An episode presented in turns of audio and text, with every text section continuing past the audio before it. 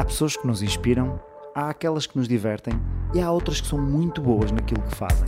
Aquelas que conseguem as três são convidados no A Conversa Com. Muito bem-vindos a mais um A Conversa Com. Neste caso é com o Pedro Seabra. O A Conversa é o único podcast no mundo isto é um facto não verificado, eu não fui mesmo ver se era o único no mundo, mas acho que é o único podcast no mundo que tem dois erros gramaticais no título, só para garantir que não foi uh, sem querer o primeiro. Uh, sendo que o A com H não é um desses erros, o A com H é uma escolha do autor, porque eu acho mesmo que vai existir aqui conversa. E o conversa é porque nós queremos manter isto nesta tónica de informalidade e descontração. O meu convidado hoje é o Pedro Seabra. Uh, uh, que como ele, eu estou numa certificação de coaching no desporto com o Pedro e portanto resolvi fazer aqui o A conversa para ver se ele dá a melhor nota no final. Uh, o típico graxa ao professor para ver se resulta numa melhor nota no final. E ele vai ter já a oportunidade de se apresentar. Antes de mais, obrigado Pedro por teres aceito aqui o convite. É, vai ser, acho, que acho que vamos ter uma conversa muito fixe ao, ao, exemplo daquelas que temos tido à segunda-feira na, nas sessões ao vivo da, da certificação, acho que vamos ter aqui uma conversa muito fixe. Obrigado por teres aceito aqui o convite, teres disponibilizado aqui o teu, o teu tempo para, estares, para, para falarmos aqui um bocadinho. É, antes de mais, agradecer-te a ti, porque já, já te conheço há alguns anos, não, não pessoalmente, mas de te ver nas, nas redes e algumas palestras e alguns eventos, e tu, e tu tratas o desenvolvimento pessoal de uma forma bem humorada, uh, o, que é, o que é uma coisa que eu aprecio, porque Uh, em algumas escolas onde eu passei, a coisa era sempre muito pesada e era sempre muito através da. Tudo era uma superação e era um esforço, e, e acho que quando vejo alguém a, a, desenvolver esta, esta área que eu tanto gosto, mas de uma forma leve, com boa energia, com humor, um, é algo que me, que me fixa. Portanto, eu já te conheço há algum tempo. Há bem mais tempo eu a ti do que tu a mim, porque já fazias isto e eu ainda, ainda estava na área da, da engenharia, na área da consultoria. E é. pronto, é, é com gosto que estou aqui contigo também para termos esta, esta conversa, que não faço a mínima ideia o que me vais perguntar, isso é mesmo verdade, não, não, não, não, não acordamos nada, vamos conversar mesmo. É verdade, exatamente. Sem guião, eu não tenho um guião, portanto vamos lá ver o que é que quais são as situações o, o, meu, o meu único objetivo aqui com esta nossa conversa é conseguir sacar podres de jogadores e treinadores. É que ah, não é okay. que era isto que era. Sim. Para, para quem não sabe, uh, o Pedro é um sports mental coach. Não sei se é esta a definição mais precisa daquilo que tu fazes. Eu gosto de dizer que é cenas, não é? O que é que fazes? Cenas. Sim, faço umas cenas. yeah, falo com pessoas, falo com pessoas. Exatamente. Sim, falo com pessoas. E eu, não, eu, eu costumo dizer no início que eu não pergunto aos convidados, portanto, não te vou dizer quem és tu, Pedro Ciá, porque isto é uma pergunta demasiado filosófica para a parvoíce que se passa aqui neste podcast, mas, mas quero que tu uh, fales um bocadinho e aqui aos nossos, aos, aos milhões de telespectadores que neste momento nos seguem em direto no YouTube, milhões ou menos, eu não, mais uma vez não confirmei este facto, uh, que, que, digas basicamente pá, se, se, tivesses que definir coisas que gostas de fazer, uh, que são a tua parte da tua identidade, que coisas é que nos dizias para nós conhecermos um bocadinho melhor? Olha, então vamos começar aí pela, pela minha adolescência. Ali quando, quando eu comecei a ter um bocadinho de noção não é, do que é que eu gostava de fazer aqui neste mundo, aí dava a passar uma, uma fase mesmo muito parva, sabes? Aos 14 anos, 15, e, um, e eu lembro perfeitamente de, de, ter uma conversa com, com os meus pais, porque a minha mãe era constantemente chamada à escola, não é? Porque eu, eu portava muito bem, então ela ia lá receber os prémios. E, uh, e eu disse-lhe, ah mãe, olha, eu, é verdade, não me porto muito bem, não é? Mas eu acho que no final do dia o que vale a pena é, é perceber que se rimos o suficiente. E eu, eu, eu passar o dia todo a rir, tinha um grupo de amigos que nós, nós brincávamos com tudo. E um, eu lembro desses dias como pá, dos dias mais, mais alegres que já tive na minha vida. Hum. E, e, acho que aí começaram as primeiras reflexões sobre pá, o que é que eu queria fazer da minha vida, não é? Porque recebia muito aquela, aquele estímulo do tu és muito irresponsável, só queres brincadeira, és muito irresponsável, só queres brincadeira. E, e eu dizia, mas isto não é mau, isto sabe mesmo bem, doar a vida a brincar, é mesmo, é mesmo bom, não é? E, e desde esse momento um, pá, acabei por começar a fazer, estavas por esses estímulos, comecei a fazer algumas perguntas, pá, o que é que realmente eu vou conseguir fazer no futuro? Que me uhum. vai mesmo divertir, não é? Já estou a ver que isto é preciso levar a coisa um bocadinho mais a sério, vou ter que escolher aqui uma profissão para a minha vida e tal. mas pá, quero mesmo manter isto, quero mesmo divertir-me. Tanto que depois, com algumas conversas com algumas pessoas, eu dizia sempre que, que eu não ia ter um emprego normal, que eu não ia trabalhar das 9 às 6, que, que as pessoas que trabalham dessa forma que geralmente terminam o trabalho cansados, mal-humorados. Eu lembro perfeitamente dessas conversas que tinha com, com os meus pais. A, a, verdade é que a vida acabou por me sorrir ali numa fase inicial, quando eu tinha 18, 19 anos, porque eu desde muito cedo comecei a me aproximar do sonho de ser profissional de futebol. Aí era uma coisa que eu adorava fazer, não é? Eu, eu, eu tinha um ordenado bastante baixo ali com 19 anos, quando jogava num clube da, da quinta divisão. Ah, mas aquele dinheiro que vinha no final do mês, aquilo era, tipo, era um bónus, não é? Porque o, o, o que era bom era poder ir lá jogar a bola todos os dias, isso é que era, era o melhor momento do dia, sabes? E, um, bem, e depois a coisa tornou-se um bocadinho mais séria, não é? Eu, eu quero por me tornar profissional de futebol aos 21 e aí a responsabilidade começou a ser outra, então eu comecei a não gostar tanto uh, do futebol. É engraçado, não é? Como é que eu acabei por chegar a um patamar mais alto, mas comecei-me a divertir muito menos, não é? Uh, okay. E, uh, e aí esse, essas perguntas pá, começaram a não ter muita resposta, que era, pá, fogo, como é que é possível estar neste ambiente de extrema pressão, de extrema uh, um, crítica, onde, onde somos basicamente... Pá, eu, eu, senti enquanto joguei futebol em alguns momentos que eu era, pá, era um palhaço, pronto, que ao domingo entrava para dentro do campo e, e entretinha as pessoas. E, e, se não entretesse bem era culpado e criticado, insultado e até se fosse preciso no clube onde eu jogava muitas das vezes eles esperavam cá fora pelos jogadores para lhes baterem, não é? No clube onde jogavas, no clube onde jogavas o insulto era o melhor que tu podias obter ali. era a coisa mais suave.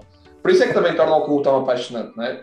Os, os, os adeptos vivem aquilo de uma forma muito intensa, mas a verdade é que aquele, aquele sonho de criança de ser jogador de futebol e de ser tudo espetacular nós nesse ano até descemos divisão, o meu primeiro ano como profissional, e a coisa foi, foi muito dura, sabes? Foi, foi, muito dura. E desde aí. Tu, tu, aos 19 já tinha. Tu aos 19 tinhas alguma. Ou seja, adoravas aquilo que fazias, o dinheiro era pouco, mas tu gostavas era de jogar a bola e tu tinha. A tua perspectiva era. Vou ser o, o, o Cristiano Ronaldo. Não sou provavelmente o Cristiano Ronaldo na altura não era o Cristiano Ronaldo, havia de ser outra coisa qualquer, não é? Mas tipo, o teu, quem, quem era o teu ídolo quando tu, quando tu estavas a jogar com essa idade? Olha, curiosamente o meu ídolo de criança era o Domingos Paciência. Um, e até já tive a oportunidade de privar com ele e de lhe dizer isso. Ele, até andamos no mesmo ginásio. e, uh, e, quando era miúdo, porque era, era gol, era alegria, o Domingos tinha um jeito certo. muito descontraído, uh, não era nada daquele jogo que vemos agora, muito musculado e muito. Não, era, ele era, parecia, parecia que estava a jogar no, na, na, rua, não é? Constantemente, e eu adorava aquilo. Depois, quando, quando me tornei mais mais velho, lá está, acabamos por começar a admirar um bocadinho mais os jogadores da nossa posição para modelar, okay. para, para tentar ter, ser tão bom quanto eles. Okay. E, e, até aí é um ponto interessante que é pá, esta coisa de querer ser bom pode se, pode -se tornar um pesadelo, pode mesmo se tornar um pesadelo, Sim. pode se tornar uma seca do caramba e, e, e um, um, processo menos, menos uh, enriquecedor digamos. Mas aos 19, aos 19 tu imaginavas que ias ser esse teu ídolo ou, ou estavas só a desfrutar daquilo e querias lá saber o futuro? É, isso é curioso, porque isso ajuda, essa pergunta é curiosa porque ajuda-me a trabalhar muito com os atletas, que é, eu entre os 19 e os 20 eu, eu era sénior já, mas eu só me divertia. Certo. Uh, eu jogava na quinta divisão, nós subimos dois anos seguidos de divisão, pá, e, e aquilo que eu sentia era pá, eu jogava mesmo muito bem, sabes? É, é, também estava numa divisão mais baixa, depois do que eu vinha ter, mas ali eu realmente pá, eu desfrutava daquilo, eu saía do treino sempre com uma alegria enorme. Pá, valia a pena, por exemplo, ir para a faculdade, eu estava a estudar na altura, porque sabia Sim. que tinha o treino no dia, à noite, sabes?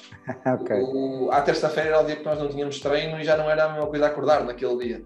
Uh, então eu divertia-me mesmo e não tinha tanto essa, essa ambição, sabes? De querer ser muito bom, de, sonhava sim com, com ser profissional de futebol, mas, mas porque achava e, e, e, pensava eu que o processo era o mesmo, era simplesmente era já contra equipas melhores, mas depois aquilo era, era, muito parecido, uma pessoa ia lá, divertia-se, tomava um banho e vinha embora. Uh, e a coisa depois, quando te tornas profissional, o contexto não é bem assim, sabes? É, é, muda um bocadinho. E, e foi esse um momento até que eu comecei aqui a, a tentar encontrar novas ferramentas não é? para, para me ajudar a lidar com tudo aquilo que estava a acontecer. Tu, tu, encontras muita gente, na, com muitos miúdos e graúdos com quem tu, com quem tu trabalhas. Tu trabalhas principalmente com futebol, presumo.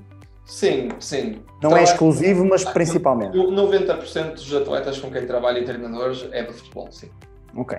E quer os miúdos, quer os graúdos, tu sentes que há muitas pessoas que não, que não querem pagar o preço ou, ou que nem sabem qual é o preço a pagar, ou seja, tu quando, quando, quando estavas nos 19, 20 anos, né, dizias, pá, é, estou a brincar, estou-me a divertir, isto é porreiro e quando eu for profissional é isso. E depois, quando fores profissional, percebeste que para ser profissional há um preço a pagar, é um preço emocional, um preço de pressão, um preço de lidar com todas estas coisas, não é? Todos aqueles preços que nós que nós nem percebemos que há, algumas pessoas vêm, olham para a vida do Cristiano Ronaldo e conseguem perceber alguns dos preços. Não é? O tipo não pode sair à rua e toda a gente sempre, não é? Sempre no, nos holofotes. Mas mesmo quem não está nesta posição tem um preço a pagar grande. Sim, sim. Vês muita gente que não. Que, que quer ter o, o, a recompensa sem pagar o preço ou achas que agora está mais alinhada às expectativas? Sim.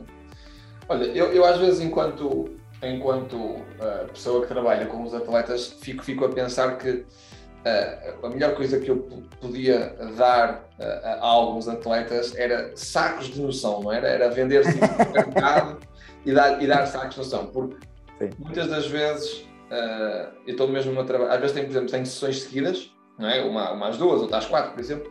Certo. E às duas estou a trabalhar com, como ano passado aconteceu com um atleta do, do Barcelona, não é? que, trabalha, que joga ao lado do Messi, e estou a trabalhar com um miúdo pá, que joga aqui com 16 anos num clube aqui da Terra, ok? Certo. Uh, que até, por exemplo, num plano mais distrital.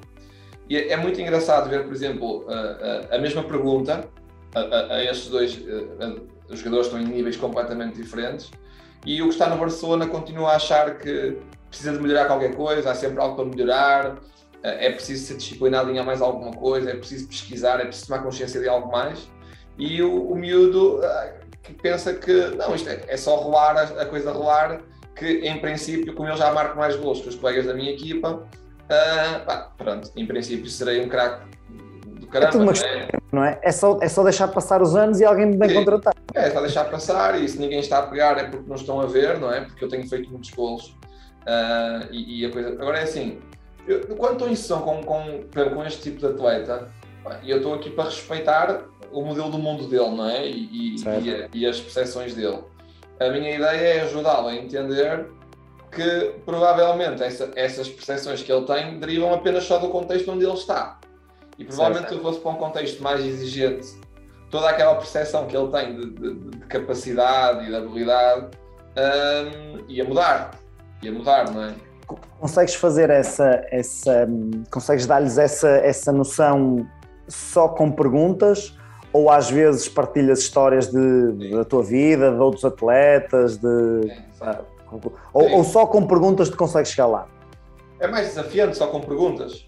É mais desafiante. Neste tipo de casos é mais desafiante. Agora, nós sabemos que, que as metáforas um, funcionam muito bem, não é? Para, para ajudar alguém depois a encaixar-se na história e perceber se até encaixa lá na dele. E no meu caso, as, as metáforas não, não, não, são bem metáforas, são histórias reais, coisas pelas quais eu passei também, sabes?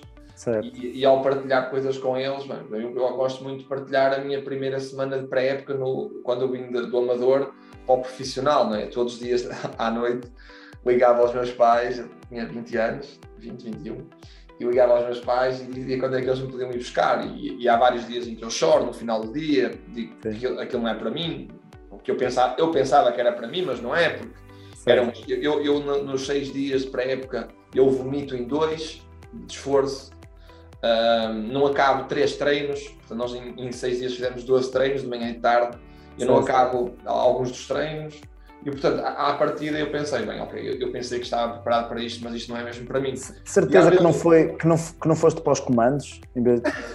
não te enganaste, não te enganaste. Sabes que, um, as pré-épocas, uh, para quem não está preparado, pode, parecer uma experiência dessas, não é? Eu, nunca tive comandos ou ouço partilhas, mas uma pré-época, para quem não está preparado, pode mesmo vir a ser uma experiência dessas. Eu, pá, eu fiz na altura a pré-época com, era com o José Mota, que é conhecido um treinador assim bastante exigente e, e duro certo. nos treinos.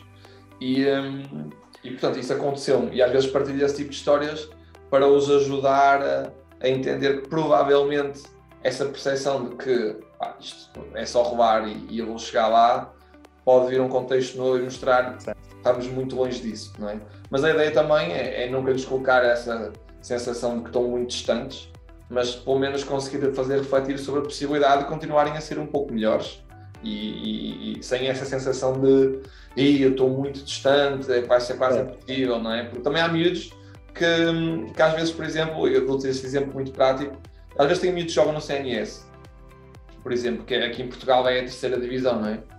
E, e têm 19 anos e já acham que é impossível chegar à primeira liga. Uh, e eu, eu partilho com eles que eu no primeiro ano de sénior eu nem sequer joguei, eu estava a jogar na faculdade porque eu deixei de jogar futebol. No meu primeiro ano de sénior eu deixei de jogar futebol.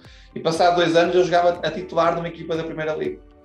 Okay? Então, muitas das vezes existem estes dois extremos. É alguém que está muito longe e acha que está perto, outra pessoa que, está, que acha que está muito longe e está, e está a um passo. E, no fundo está perto. É. E uma, essa era uma questão que eu tinha para te fazer, que é, quer, quer da tua experiência enquanto jogador, quer da tua experiência enquanto coach. Eu, eu enquanto espectador, é? eu nunca, nunca joguei futebol, nem profissionalmente, nem amadoramente tenho dois pés esquerdos, o que é ótimo para a ala esquerda, mas mais do que isso, mais do que isso não dá. E portanto, eu não tenho qualquer tipo de experiência, mas enquanto espectador, eu vejo que um tipo, sei lá, como o Zaidu, que há X épocas atrás estava a jogar no Campeonato Nacional de Cenas ou parecido com isso, não sei em que divisão é que joga o Mirandela ou qualquer coisa, mas estava parecido é isso, com é isso.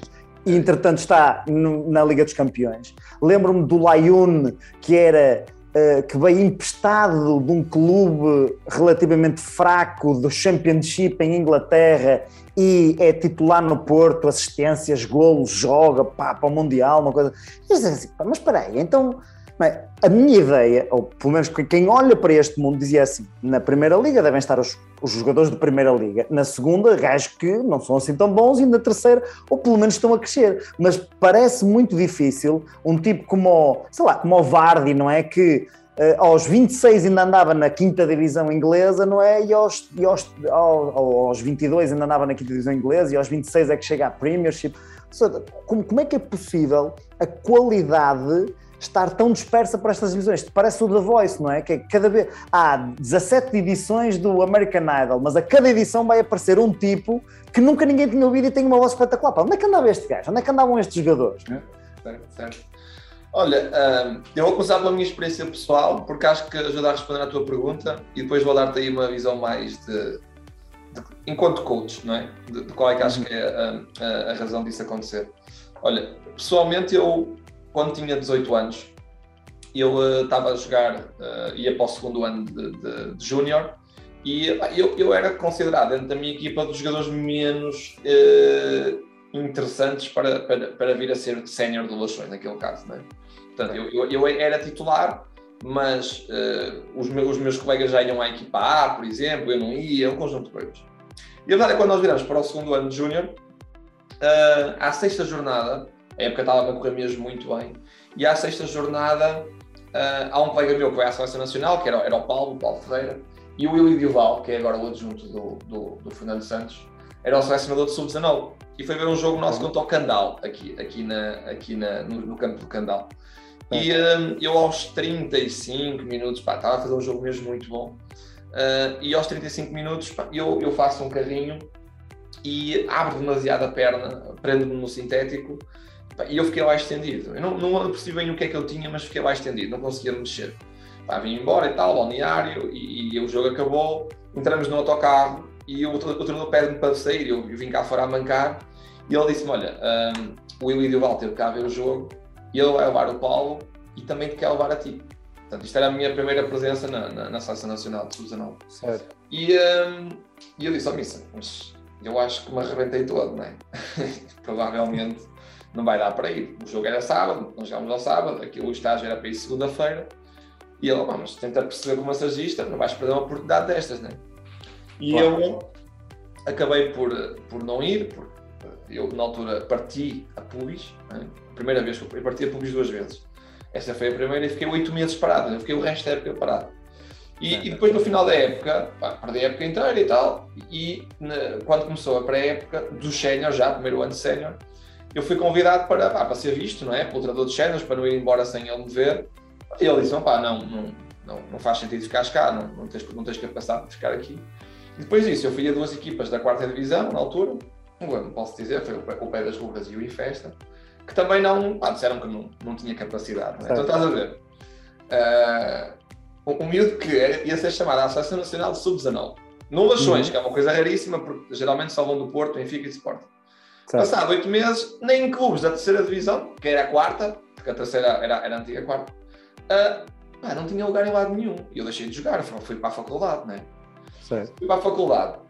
Depois da faculdade, uh, pá, cada jogo que nós fazíamos lá com a malta da, da, das outras faculdades, eu marcava 4 gols, 5 gols, 6 gols, 7 gols, e os meus colegas diziam ei pá, jogas muito e não sei o quê. Disse, ah, jogo muito neste contexto. Não é? Estamos a falar dos contextos, pá, jogo muito neste contexto vocês só querem computadores, nem, nem, nem sequer correr, correm. é, é, fácil para mim marcar aqui uns glitches. E depois para, para engenharia informática? Eu, eu estava em engenharia eletrotécnica. Eletrotécnica, ok. Onde? Estive na FEUP. na, na FEUP, ok. E, um, e pronto, só que eles depois entusiasmavam-me, sabes? Assim, a meio do ano, pá, mas tens de tentar uma coisa, pá, nem que seja a última divisão distrital, mas vai tentar qualquer coisa e tal. Pronto. E depois eu por ir ao Padroense, na altura, à experiência, ali pá, em março, e o treinador diz-me: Olha, uh, eu não, não tenho dúvidas nenhumas, falo com o presidente, por mim começas a época para o ano, para o ano começas a época aqui. Então eles estavam na quinta divisão, não é?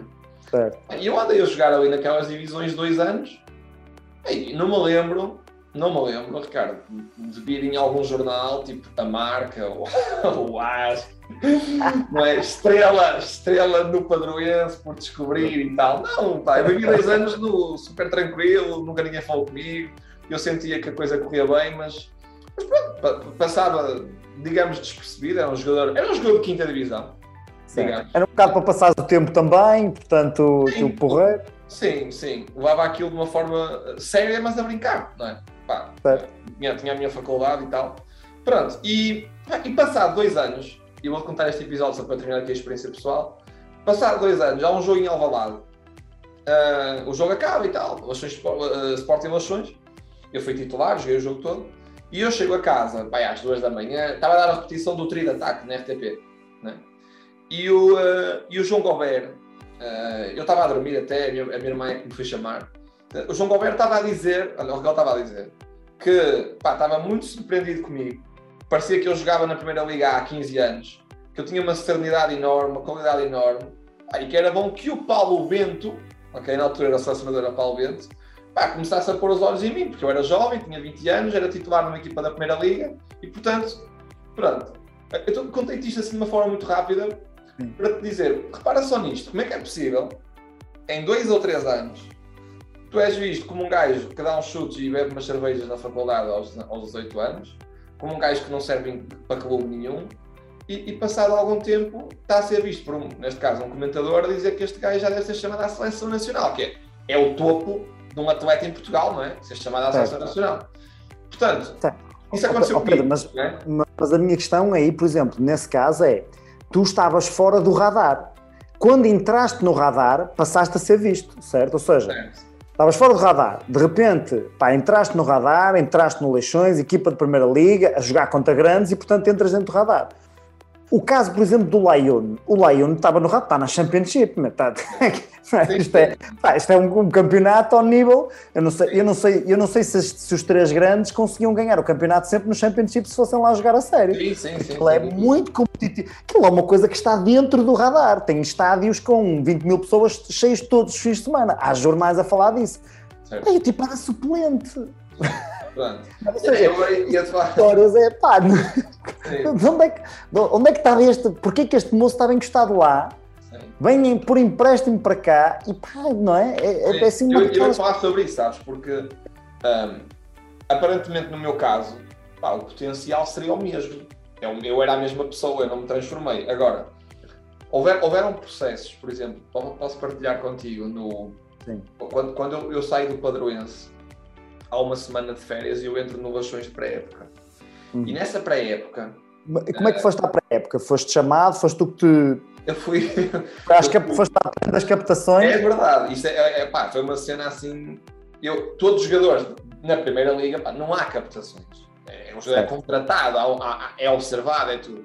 Certo. A mim, eu não sei, deve ter sido o último caso desse clube, se calhar, desse, perguntaram-me se eu gostava de ir fazer a pré-época com eles. Ok? Ah, e eu aceitei, né? Claro, eu, era a oportunidade de, de, ir para um clube de Primeira Liga e eu aceitei. Claro. Uh, apesar de ser desconfortável, porque quando estás em, em testes, sabes? Uh, estás sempre a ser com aquela sensação de será que fui bem? Tá, não, não, não tens um contrato de trabalho, não, não fazes parte ainda. Estás certo, a, certo. É, é, é, desconfortável. Mas ainda tornou a coisa mais, mais interessante. Mas quando, quando eu entrei na, na, nessa pré-época, nós fomos para estágio logo para Melgaço. E hum, eu lembro de chegar lá, foi a primeira sensação que eu tive do que era ser profissional de futebol, sabes? Porque aquilo era, é, é mesmo isso, era, era, é como está no, exército, de certeza. Era acordar de manhã às sete e meia, tocava o telefone para toda a gente às sete e meia, tu descias para, para tomar o pequeno almoço, voltavas ao quarto para te equipar, ias para o, para o estádio, treinavas, vinhas para, para o hotel, almoçavas, dormias a sexta, tocava o telefone às três e meia, tu ias treinar, voltavas ao, quarto, jantavas, ias para o quarto dormir. Okay? Morrias. E é? foram... Falecia, falecias na cama. Foram 12 dias, assim. ok? E durante aquele tempo em que eu pensei em desistir, aquelas coisas todas, não sei o quê, e além destes 12 dias, voltamos para Matosinhos, a pré continuou, mas já íamos a casa ficar, mas este registro, tudo igual. Certo. Eu, eu ando de, à noite, nem sequer respondi às mensagens que me estavam a enviar, porque tão cansado que estava, sabe? Assim, uma coisa assim mesmo. pois. E eu lembro-me, passado uns 25 dias, o Padroense estava a começar a época, portanto o Cuba ainda estava a jogar, e o, o foi fazer um, um, jogo de treino com, com o, eh, o Padroense. Hum. E eu joguei esse jogo, porque, claro, fomos já contra uma equipa inferior e foram os, os suplentes que iam jogar esse jogo. Eu, eu, eu, joguei esse jogo e um, a sensação que eu tive foi que eu tinha ganho asas. Porquê? Porque eu estava a jogar contra os mesmos colegas, não é? Que eu joguei no ano, que, que eram meus companheiros no ano anterior. Certo. Ah, Ricardo, e aquilo era, era uma facilidade de passar por eles, era, era o toque de bola, era o à vontade, era, pá, e, e, eles vieram ter comigo no final do, do, do, da, do jogo e disseram: Meu, o que é que tu, tu andas a, a mandar? Chazinho ao intervalo, não é? Aí é um chazinho, que eu sei. Eu assim, eu disse, opa, eu, eu, eu vou-te dizer, tu não vais acreditar, mas a verdade é que estes 30 dias, com os hábitos que eles têm, pá, colocaram-me assim, desta forma. Eu, não, em 30 dias, meu, oh, tu, tu estás completamente diferente. E aí foi uma das sensações, e vai agora se calhar em conta de algumas coisas que estás a falar do Bayuni e de outros atletas, é que muitas das vezes nós queremos estar num, num certo patamar de, de, de, de competição, mas não estamos a ter os hábitos necessários para suportar e para dar estrutura a esse nível de competição. E, e, todos os atletas, mais ou menos, passam um pouco por isso, sabes? Uh, porque eu lido com muitos atletas profissionais e há momentos em que eles não são nada profissionais. Ok? Certo. E, e depois, passados uns meses, recolhem esse, esses frutos. Geralmente não é na, no momento, sabes? Um jogador, por exemplo, pode estar a jogar muito bem com já com hábitos menos bons e manteres assim algum tempo. Vai haver um momento em que vai cair. E o contrário também é verdade, que é aquele atleta que está numa divisão inferior, mas consegue ter hábitos e, e comportamentos e treinar-se mentalmente, emocionalmente, em todos os aspectos, como se fosse, por exemplo, um jogador do, do Real Madrid, uh, o que vai acontecer é que a distância onde ele está e onde ele quer estar vai mesmo começar a encurtar. Eu costumo dizer que não, não tem como, não tem como aparentemente, quem vê de fora, parece que nada está a acontecer. Porque aquele certo, atleta certo. continua, não é? E eu, eu, tenho, eu gosto de falar deste caso, que é um caso muito fixe, que é o caso do André Simões. Ele, ele é capitão do AEK agora na Grécia. E ele jogou comigo no Padroense. E o André, quando chegou lá, não jogava. Não jogava no Padroense, os primeiros jogos. só que o André era aquele gajo que chegava mais cedo, ia embora mais tarde, de manhã ia ao ginásio, tomava os suplementos, comia sempre bem, tudo, tudo fazer tudo direitinho, sabes?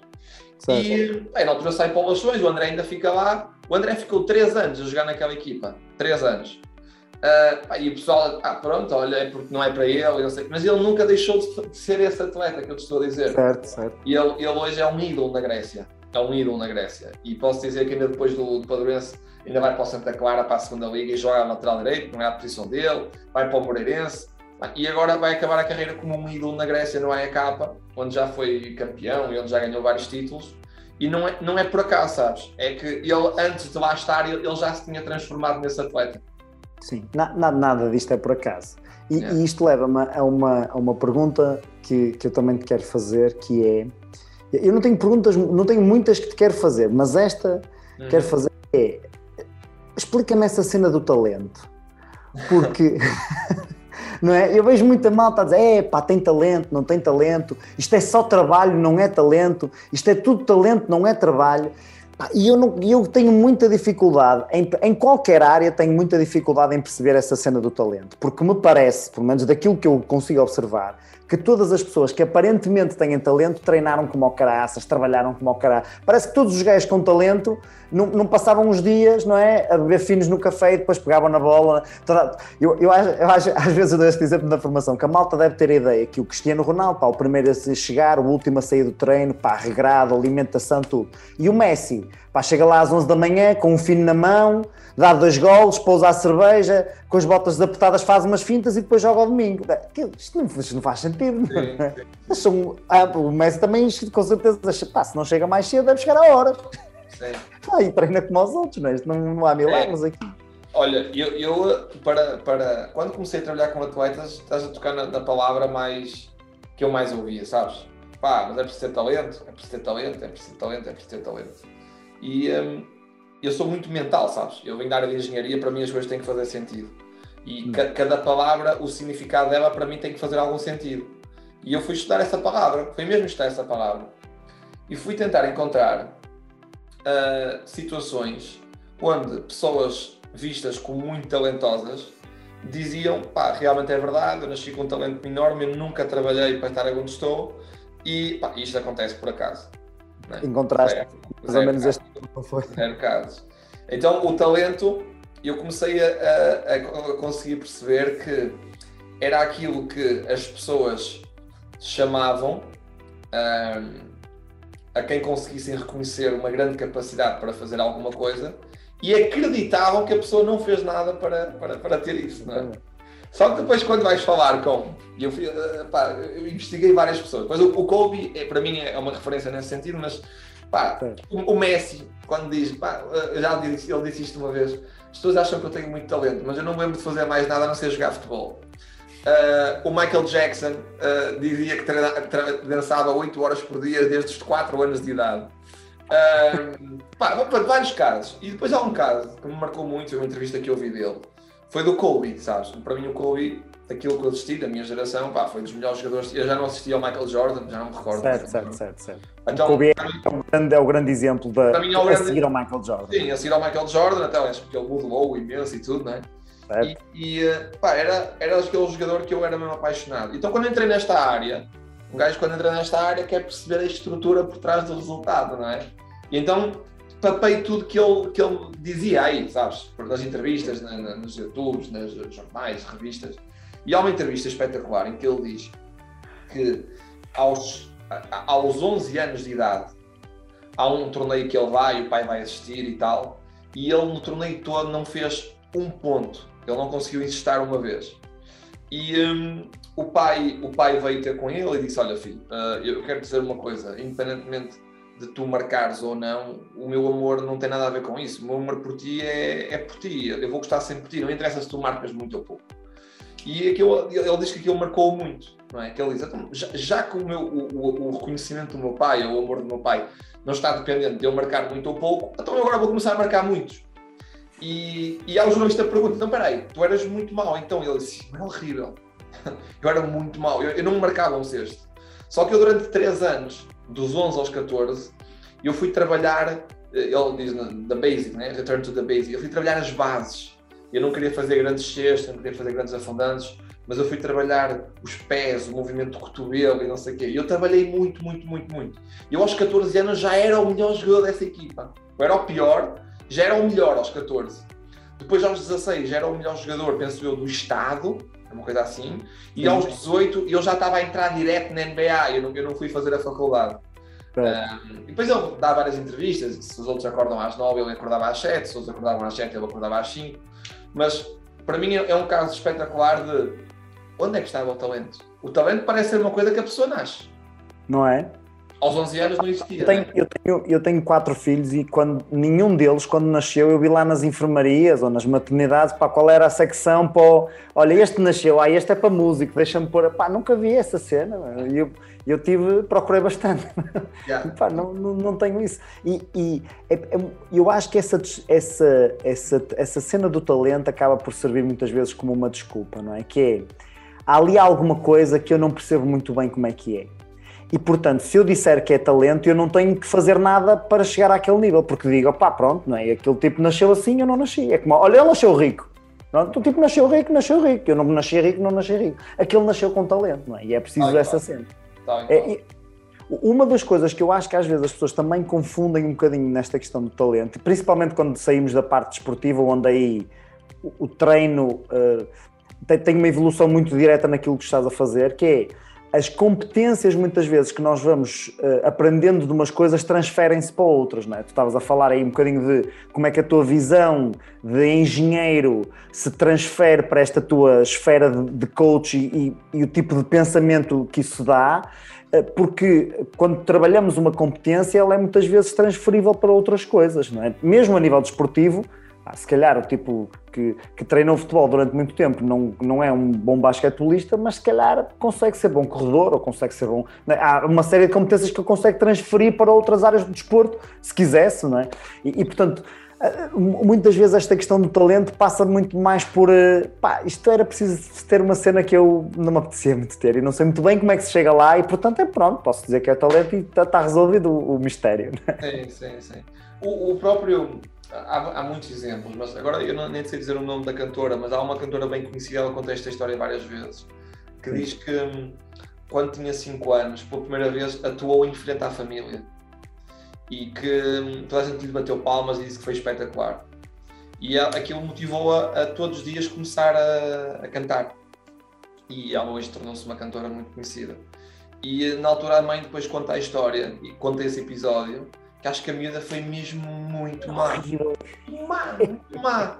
Só que aquela família tinha uma consciência assim espetacular, não é? De que, não, apesar de ser o que é, vamos apoiá-la. E ela, aquele apoio foi suficiente para ela depois começar a ganhar entusiasmo e desenvolver-se, não é? O que é que teria acontecido, por exemplo, naquele caso se tivesse recebido uma crítica, não é? Ih, pá, tu não tens mesmo jeito para isso. Ainda cima numa criança, não é? Que recebe aquilo como literal, não é? Certo. E que aceita aquilo quase como um programa. Portanto, eu acho que esta, esta questão do, do, do- Aliás, uma das pessoas que mais estudou ahm, esta história do, do- do- desempenho desportivo, ele comenta que o fator decisivo para ser um atleta de topo é ah, a, a idade com que se começa a ser um atleta de topo. Isto é, aquilo que depois aos 18 anos diz, ei, que talento que este gajo tem. Opa, mas este miúdo desde os 7 anos já tem uma vida de profissional, treina 6 horas por dia. Claro que Certo. aos 18 anos vai ter um talento enorme, não é? Certo. Depois podemos é discutir se é, se é eh, saudável para o resto da vida dele ele aos 7 anos ter uma vida de profissional de futebol. Sim, sim. Eh, é outra discussão que, que pode ser, mas de facto não há hipótese, não é? Que é quando começamos a ter este nível de, é? Esta, este mindset, este foco de pá, pronto, é para isto e como é que eu consigo fazer disto, mas mesmo como um profissional, como uma alta performance, que as coisas começam a acontecer. Até, até porque eh, eh, tu com certeza já, já ouviste falar, não é? Daquele conceito da prática deliberada, das 10 mil horas e etc. Essas coisas todas, que muitas vezes as pessoas confundem esta questão da experiência com competência, não é? Que é o facto de ter muito experiente tem que ser competente. Quando uh, ir aos treinos não garante que eu vou treinar.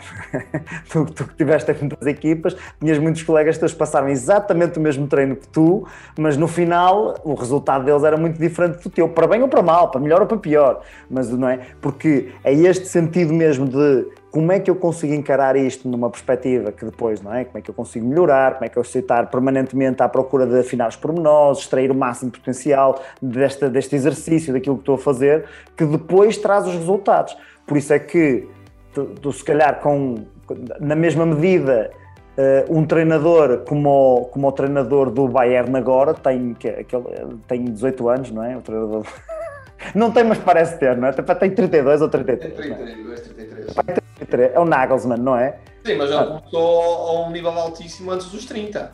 Pois, não é? E, e repara, me diz assim, ah, é impossível aos 33. Depende, depende também como é que ele faz a própria experiência, porque pode, pode haver treinadores com 60 que sejam uns nabos e são nabos há 40 anos, desde que começaram, não é? Não, a experiência não garante competência, quando muito, garante que eu passei muito tempo lá, mas depois o que eu aprendo ou não, isso é que vai fazer a diferença. É? Sim, sim, e com os atletas é igual, porque há essa sensação depois de que o coaching então vem incentivar a malta a trabalhar muito, muito, muito, muito, muito, não é? E que há atletas que trabalham muito, muito, muito, muito e que não é por aí, essa não é a forma porque eles não conseguem melhorar. Pois, mas isso depois também depende, costuma dizer que é o esforço direcionado, não é? Não é só esforço, é um esforço direcionado. Uh, e a malta realmente trabalha, olha, eu lembro perfeitamente uh, quando eu uh, deixei de jogar futebol, Uh, pá, eu era muito franzininho no tronco, não é? E tinha as pernas muito grandes de jogar futebol e tinha ali um desequilíbrio. E fui para o ginásio trabalhar com gajos que não percebiam nada daquilo. Estás a ver? Gajos que só era só puxar ferro e não sei o quê. Pá, eu trabalhava muito, muito, muito. E cada vez sentia que estava com o corpo mais feio, sabes? Porque estava a ficar todo lixado aqui dos ombros. O que é que estava a acontecer? Eu estava a trabalhar muito, só que estava a fazer os exercícios todos mal. Mal. Eu, eu tive certo. que passar depois um período, ainda hoje ainda me acontece, e faço yoga por causa disso, que é regredir para ir quase para o ponto onde eu estava para vir fazer as coisas direitas. Às Sim. vezes me volta quieto. Sim. Certo, certo, certo. É, isto não é só work hard, é work smart, não é? é Tenho que perceber onde é que, onde é que ia trabalhar para as coisas acontecerem. Olha, e, e nesta perspectiva de, de, pá, de, de, jogadores que estão a crescer e que dão um salto e que têm esta mentalidade, seria de esperar que o, os jogadores das seleções nacionais jovens principalmente de Portugal, que a competição é muito feroz, não é? Não é qualquer um que consegue ir à seleção nacional, eh, pá, mesmo das jovens, não é? é? sempre uma competição muito feroz, porque há muitos, muitos, muitos praticantes da modalidade. Seria de esperar que esses tivessem essa mentalidade mais apurada. E seria de esperar que, tendo essa mentalidade mais apurada, todos eles se tornassem em profissionais de topo nos seus clubes. Mas muitas vezes nós vemos é? equipas de, que ganham a a Youth Champions League e que depois pá, desaparecem e não dão nada. E não é não dão nada naquele clube, é não, pá, pronto, aqueles jogadores depois nunca mais sabe. Os sub-19 campeões do mundo de não sei o quê, que depois também desaparecem e nunca mais soube falar deles. Quando olhamos para, para sei lá, para as equipas de, de sub-19 que ganharam os, os, títulos que Portugal já ganhou nas, nas camadas jovens, dizemos assim, eu se calhar lembro-me de 6, 7, 10, ok, 15 destes 100 chegaram mesmo tipo a um nível muito alto. Quando a minha expectativa é esta malta, quase todos deviam chegar a um nível muito alto, devia ser a exceção e não a regra, não é? Como é que tu, como é que tu vês essa situação? Sim, olha, uh, curiosamente, a última geração está a quebrar isso, que é esta, esta geração que ganhou o, o Europeu de Sub-17 e Sub-19 futebol, um, Dar-te aqui alguns nomes: o, o Jota, o Trincão, o Rafael Leão, o Thierry, o Florentino, o, o Vinagre, o, os Diogos o, dos Centrais do Porto, o, Sim, o Romário Barros, o. Exatamente. Foi uma é, geração que realmente. Toda essa gente, sim. Foi mesmo uma geração que realmente ganharam pá, e estão todos com a idade que têm já a um nível bastante alto. Mas o que tu estás a dizer era uma coisa que acontecia muito. Aliás, há um caso muito conhecido era da minha geração, agora é mais velho do que eu, que se chamava Márcio Souza. E eles foram campeões europeus sub-17 há, há muitos anos, talvez para há uns 16 anos, mais, cara, 18 anos. E o Márcio Souza foi considerado o melhor jogador do mundo. Portanto, eu, em português, eles ganharam, ele foi considerado com 17 anos o melhor jogador do mundo. E ele dá uma entrevista há 3 anos ou há 4 na Sport TV uh, a dizer que o sonho dele era ter jogado na Primeira Liga sonho dele, nunca jogou na primeira liga de futebol. E ele foi considerado o melhor, o melhor jogador do mundo com 17 anos. E ele diz, um, e ele também diz, uh, em grande parte por culpa minha. Em grande parte por culpa minha, porque acabou por não ter os, os se calhar, os comportamentos e os hábitos uh, necessários para isso. E eu certo. acho que é uma coisa que, que, se calhar, agora as coisas estão a mudar nesse sentido por causa disto, que é. Eu, eu, eu tive vários casos de colegas que, quando com 19 anos, 20, eram vistos como craques uh, pá, são vistos como craques na, na, idade que jogam. Não é? Só que depois o, o, desafio que vão ter a seguir é muito maior. Uhum. E, uh, e havia casos de malta que pá, percepcionavam que a coisa ia ser fácil, não é? e andavam dois, três anos a navegar ali na maionese, não, não tinham hipótese depois relaxavam e depois desapareciam. E, e desapareciam. Eu conheço cenas e cenas de casos. Fábios Pains desta vida, não é? Sim, mas há muitos Fábios Pains, não tão, não tão mediáticos, porque o Fábio claro. Paim parecia mesmo que ia atingir um nível altíssimo uh, e, portanto, era mais conhecido, mas eu amo de imensos. Eu, eu oh, Ricardo, eu posso dizer que às vezes, isto aconteceu muitas vezes, quando eu jogava na Primeira Liga, de vez em quando eu encontrava a malta da minha geração, jogava no Porto, Boa Vistas, uh, toda essa malta. E, e, eu sentia que, eles iam olhar para mim e dizer assim: Olha, olha, este gajo é que joga na Primeira Liga e eu jogo na, na, na segunda vez, sabes? Porque a qualidade deles comparado comigo aos 19 anos era, era tão grande, eles eram tão melhores do que eu, sabes? Só que o ser melhor que alguém num determinado momento não é garantia que vais ser melhor do que essa pessoa dentro de dois, três anos. Sim, mas como é que, como é que numa estrutura, pá, vamos pensar numa estrutura como o Porto, como o Benfica, como o Sporting, ou seja, pá, estruturas que, eu, eu, sei que há muitos clubes que dizem que apostam na formação, mas no fundo aquilo é uma academia para eles ganharem dinheiro, pá, porque os pais pagam para os miúdos estarem lá e eles angariam ali, e não há mal nenhum nisso, não é? É um negócio como outro qualquer, não há mal nenhum nisso mas tu, tu, tens estruturas mesmo, em alguns clubes, eu disse os três grandes porque não, é, não conheço assim tanto futebol para saber se os outros têm ou não, mas tu tens estruturas em que pá, o Benfica tem um investimento gigante nas suas camadas jovens, uh, o Porto com certeza também, o Sporting com certeza também. Como é que não há uma preparação maior dos atletas, quer ao nível físico, já, já para não falar no emocional e no mental, que já vamos, é? já vamos tocar no, no porquê que isto é tão tabu e porque é que é? tu, tu, tens alguns atletas que dizem que trabalharam contigo, mas tens muitos outros que se calhar nem eles próprios gostavam que soubesse que trabalham contigo, como se isto fosse uma cena de pá, ele não é? Pá, quando se vão um fisioterapeuta, vão um fisioterapeuta, uma cena normal, mas pronto. Estes clubes, como é que eles não têm um processo em que dizem assim, eu tenho que preparar esta malta que tem 19 anos para as exigências da Primeira Liga, não para as exigências do Campeonato Sub-19 ou, ou, das equipas B, ou tem que preparar esta malta para a Primeira Liga. Como é que não há esse, esse foco dentro dos clubes a dizer estes tipos têm que estar muito mais fortes fisicamente, muito mais preparados a todos os níveis, tático.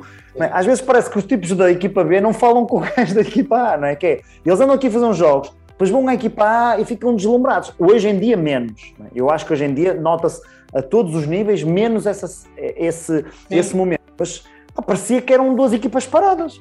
Sim, sim, sim. Uh, mais uma vez, acho que aquilo que aconteceu nos últimos dois anos, com o lançamento do Campeonato Sub-23, com a Youth League, um, acaba por aproximar uh, mais esse essa, gap, é? É, é, fechar esse gap que havia, pá, porque realmente antigamente havia a Júnior Sénior, não é? E por exemplo, tu podias estar a jogar como Júnior. Um, num campeonato nacional, mas onde apanhavas equipas bastante acessíveis, e, e passado um mês estás numa equipa séria e estás a jogar no Dragão com 50 mil pessoas. Não é? Isso aconteceu-me, por exemplo, eh, quando eu jogava no Padroense, é? que era o nível, eu cheguei a jogar uh, contra gajos que tinham 15 quilos a mais. É? Eu chegava ao, ao, campo, entrava para o campo e olhava para o gajo que ia apanhar pela frente e aquele gajo de atleta não tinha nada, não é? E, e, e, é verdade, isto acontecia porque são amadores, é? Cheguei a ter um mês. Eu chegava ao treino e os meus colegas estavam a comer uma bifana e a beber uma cerveja antes de começar o treino. Eu vivia esse ambiente, esse contexto. Eu, passado um mês, e isto foi literalmente passado um mês, faço um jogo amigável de prévia com, com o Porto em Aveiro, com 25 mil pessoas. Com, o, com o Bruno Alves, o João Moutinho, o Gameiré, é, é, é, Falcão, Hulk. Sim. Essa, essa equipa mítica, não é? Essa equipa, não é? Equipa 2009, 2010. Certo. E, uh, como é que tu lidas com isto? como é que tu. É, há uma diferença gigante, não é? É uma diferença claro. gigante. E, e, eu acho que agora, isso, no caso dos miúdos, estas, estas competições intermédias é mesmo Sim. para isso. Eu acho que é mesmo para as equipas B espetaculares. Pá. E, e, um miúdo, por exemplo, com muita qualidade e jogar um ano na segunda liga é, é brutal para ele, porque é um, é um campeonato de malta muito experiente, muito físico, muito joga-se menos futebol, é, joga-se com mais, com, mais com, com, com, físico é muito mais agressivo. Isso aí eu acho que é, eu acho que são políticas que vieram ajudar essa integração. Agora, onde tudo se desenvolveu, físico, tático e técnico, acho que as coisas têm vindo a, a desenvolver-se para fechar esse gap, para que não seja assim um impacto tão grande quando eu vou a uma equipa sénior, não é? Mas as questões mais mentais e emocionais elas nem sequer são trabalhadas muitas das vezes na equipa sénior, portanto. Uh, o jogador acaba por. Não, a, esse, a, esse nível, a esse nível não, não podemos esperar milagres, né? se nas equipas séniores às vezes isto ainda é um tabu, uh, quanto mais aí no, nos miúdos. Tu, tu, obviamente, uh, uh, imagino que a tua percepção, aliás, não imagino, eu sei que a tua percepção, porque já falamos, abordamos sobre isto até no curso e já vi outras entrevistas tuas, onde isto é um tema cada vez mais natural na, no, no futebol de hoje em dia. O, o, coaching é um tema cada vez mais natural, não é? Trabalhar a parte mental e emocional dos atletas é cada vez mais natural. Seja uh, pela vertente de departamento de psicologia, seja pela vertente de tenho mental coach, sport coach, qualquer coisa que eu lhe queira chamar, não é? A designação que for mais sexy a nível de marketing que eu queira chamar, é yeah. é isto que, é isto que se faz. Mas, independentemente de, de, disso, ainda estamos muito longe do ponto onde isto é uma prática normal, certo? Sim, sim, olha, hum, tu estás, tu estás no, no, curso que nós estamos a fazer aqui à, à segunda-feira e hum, ainda ontem, quando nós terminamos o curso, bom, tu vês que a gente fala das coisas de uma forma muito prática, não é? Damos exemplos uhum. práticos e case studies e, e depois explicamos as estruturas e ajudamos a pessoa a ligar a estrutura ao, ao case study e a tentar ajudar o atleta, o treinador, o dirigente, o que seja. E, e, acho que é simples, não é? é? É simples perceber que alguém que fosse de uma estrutura de futebol, um dirigente, um diretor desportivo, um treinador, estivesse presente, como estão presentes lá algumas pessoas, é, uh, é fácil perceber que, quer dizer, não há aqui nada a esconder do, do que é o trabalho, daquilo que é feito e do, e do, quanto pode, pode ajudar se estivesse integrado dentro do, dentro do, de um clube. Agora, o psicólogo ainda é visto, e eu, eu trabalho com muitos jogadores que têm psicólogo no clube e não vão ao psicólogo.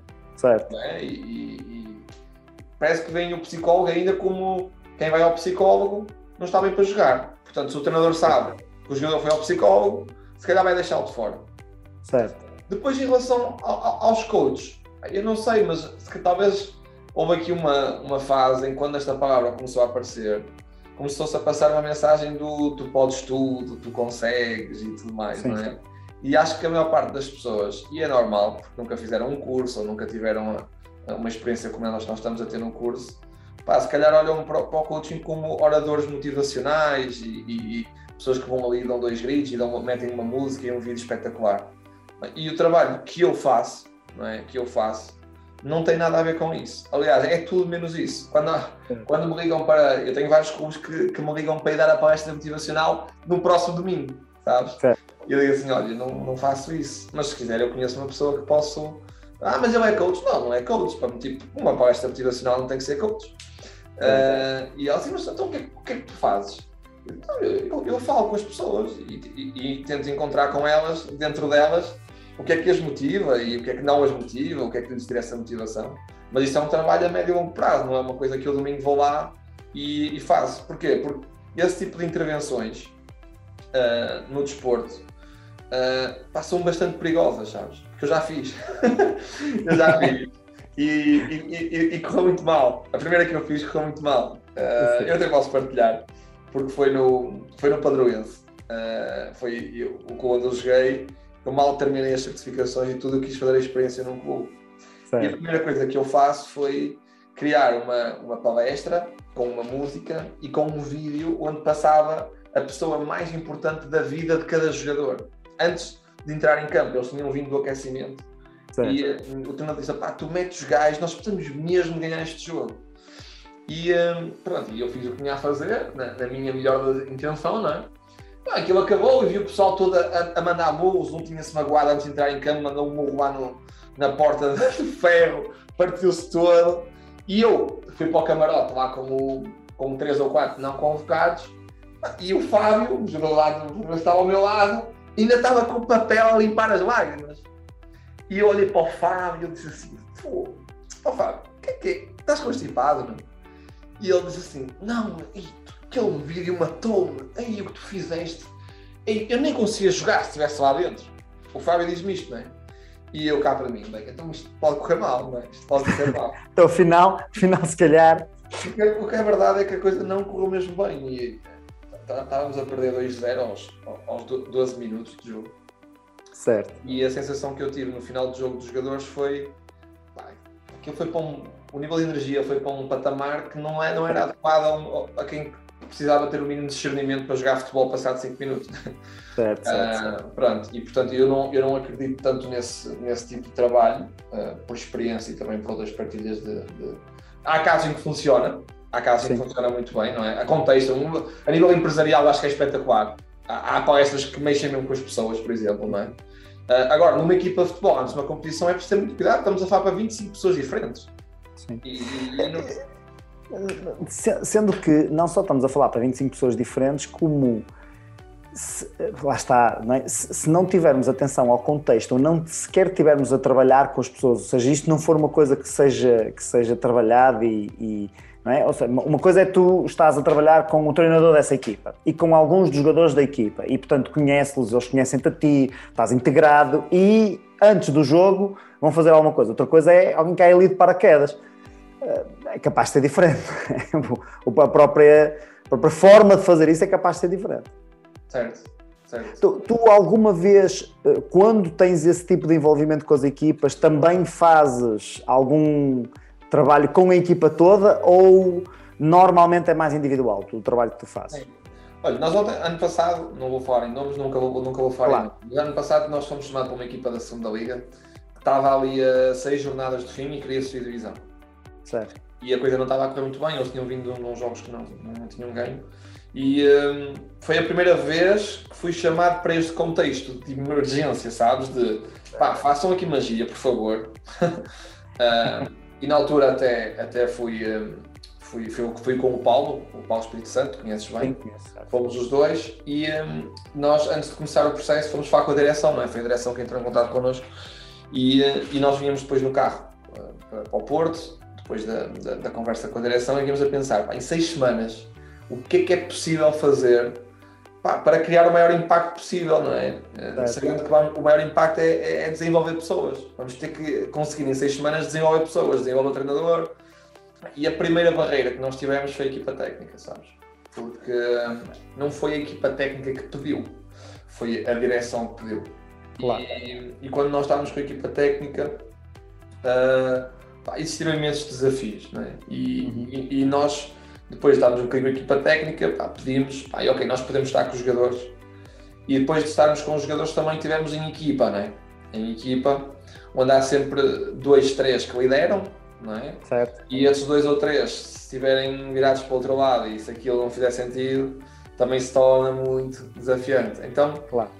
Uh, este trabalho de uma forma holística numa equipa uh, tem que ser feito com uma certa arte uma certa arte Sim. quase de pá, tu, tu, seres um gajo que faz parte daquilo tudo e que se calhar não te intitulas como coach ou, ou como certo, alguém que vai motivá-lo, sabes? E é essa é a experiência que eu procuro no futuro. Uh, eu, eu, gostava de ter a experiência de. Uh, Fazes parte da equipa técnica mesmo, é? de seres, seres o preparador mental. Pronto, mal preparador físico, preparador sim, mental. Pronto. Sim, olha, está tá, tá aqui uma pessoa que nos vai ajudar a lidar com a questão mais mental e emocional.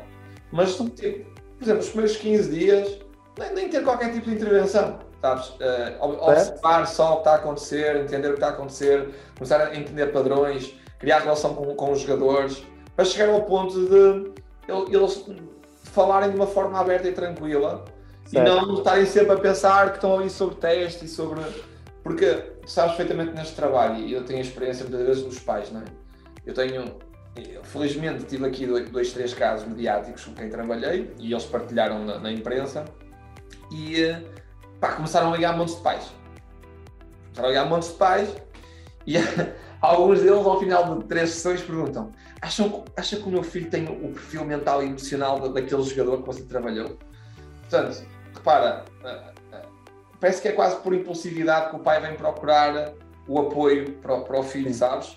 E não uh, por só não vem procurar que o filho lide melhor com as suas emoções, ou que tenha mais clareza no momento de tomar uma decisão, ou que se conheça um pouco melhor, sabes? Eu acho que isso é capaz de ser pedido mais. Não, tu, tu falaste, tu estavas a dizer assim, pá, esta equipa chamou-nos porque eles queriam subir divisão, faltavam seis jornadas, eles queriam que nós fizéssemos magia.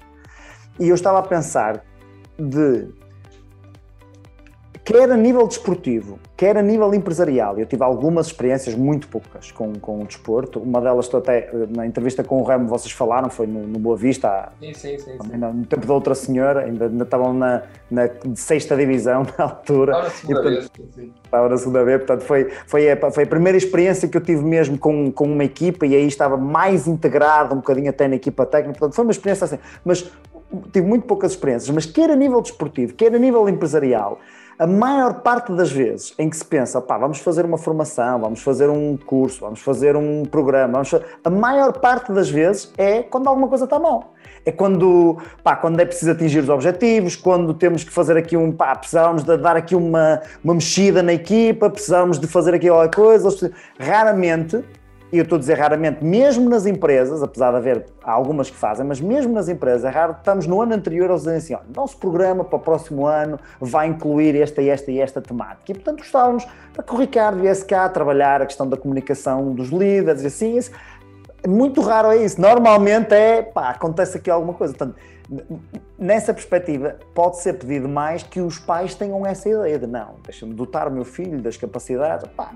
Quando, às vezes nós vemos que na escola aquilo que eles vão perguntar aos professores é se ele se portou bem e se tirou boas notas Isso. e não perguntar sobre o filho, não é? Exatamente. Sobre o professor, como é, como é que ele é, o que é que ele viu, como é que é o processo de crescimento dele. Às vezes é dizer, portou-se bem, tirou boas notas, pronto. Se não, vai apanhar quando chegar a casa. É, é, é, é, esperamos que nesta questão desportiva seja diferente. É, há, há, esse nível de consciência, assim, de, de, quase sempre no limite, não é? Quando a coisa está tá a sair do, esta, esta equipa já queria subir divisão no início da época, mas eles acreditam que o aspecto mental e emocional não é importante. Então, se é importante, como é que não está lá uma única pessoa? Como é que não está lá desde o início da época? Não, eu, o, o que é que tu achas sobre. A, a minha teoria é. E, e, esta é uma teoria baseada numa outra observação, mas a minha teoria é. O treinador, na sua maioria das vezes, tem medo que o coach lhe vá tirar uma parte daquilo que é importante no trabalho dele. Ou seja, eh, para muitos treinadores haverá esta ideia de o meu trabalho é para motivar a malta, não é? O meu trabalho é pô-los preparados mentalmente para isto. Porque, para muitos treinadores, eles não fazem a preparação física, têm um preparador físico, certo? Pá, não, não tem que pensar a maior parte dos treinos, porque não é, Aos, os treinos do Mourinho e do Guardiola andam por aí por todos eles, não é? toda a gente tem os mesmos fecheiros e as mesmas pens com os mesmos esquemas de, de treino. Também ninguém inventa nada tático desde, pá, no, desde o Bela Gutmann ou qualquer, pá, não sei, não é? Ou seja, ninguém inventa nada, portanto, não sei se para muitos treinadores, diz-me a tua opinião quando lidas com eles, se, se eles não veem ter aqui este tipo, este preparador mental, então, e o que é que eu fico? Não é? Que é que, afinal, o que é que eu faço se tiver aqui um preparador mental? O que é que tu achas sobre esta minha teoria, Pá? Acho que. Acho que concordo. concordo, concordo. E eu tenho que ter aqui. Ó, eu, eu, sou, eu, eu, sou aberto a falar sobre isto, que eu falo isto com eles, mas tenho que ter algum cuidado porque eu trabalho com treinadores. Certo. E, não os quero magoar, não é? Não os quero magoar naquilo que, que vou dizer. Mas é uma coisa que eu lhes digo, portanto, posso, posso também dizer aqui, que é o treinador de futebol, o treinador de futebol, como o jogador de futebol, é dotado das quatro competências: o técnico, o físico, o, o bem, físico, técnico, tático e vamos pôr mental e emocional uma barra certo. com só. A questão é que, como há 30 anos não havia, por exemplo, um treinador de guarda-redes, as equipas não tinham um treinador de guarda-redes, e depois veio-se a provar e veio-se mostrar pá, que era importante haver uma pessoa mesmo específica para trabalhar essa posição, porque é uma posição bem diferente. E hoje em dia não há uma única equipa técnica. Não é? Se, uma equipa, se um clube de futebol hoje não tem todo guarda-redes, os guarda-redes chegam lá e dizem, não fico neste clube. Quem eu faço? É Exatamente. Eu faço, é? Vou ficar aqui a, passar a bola um para o outro.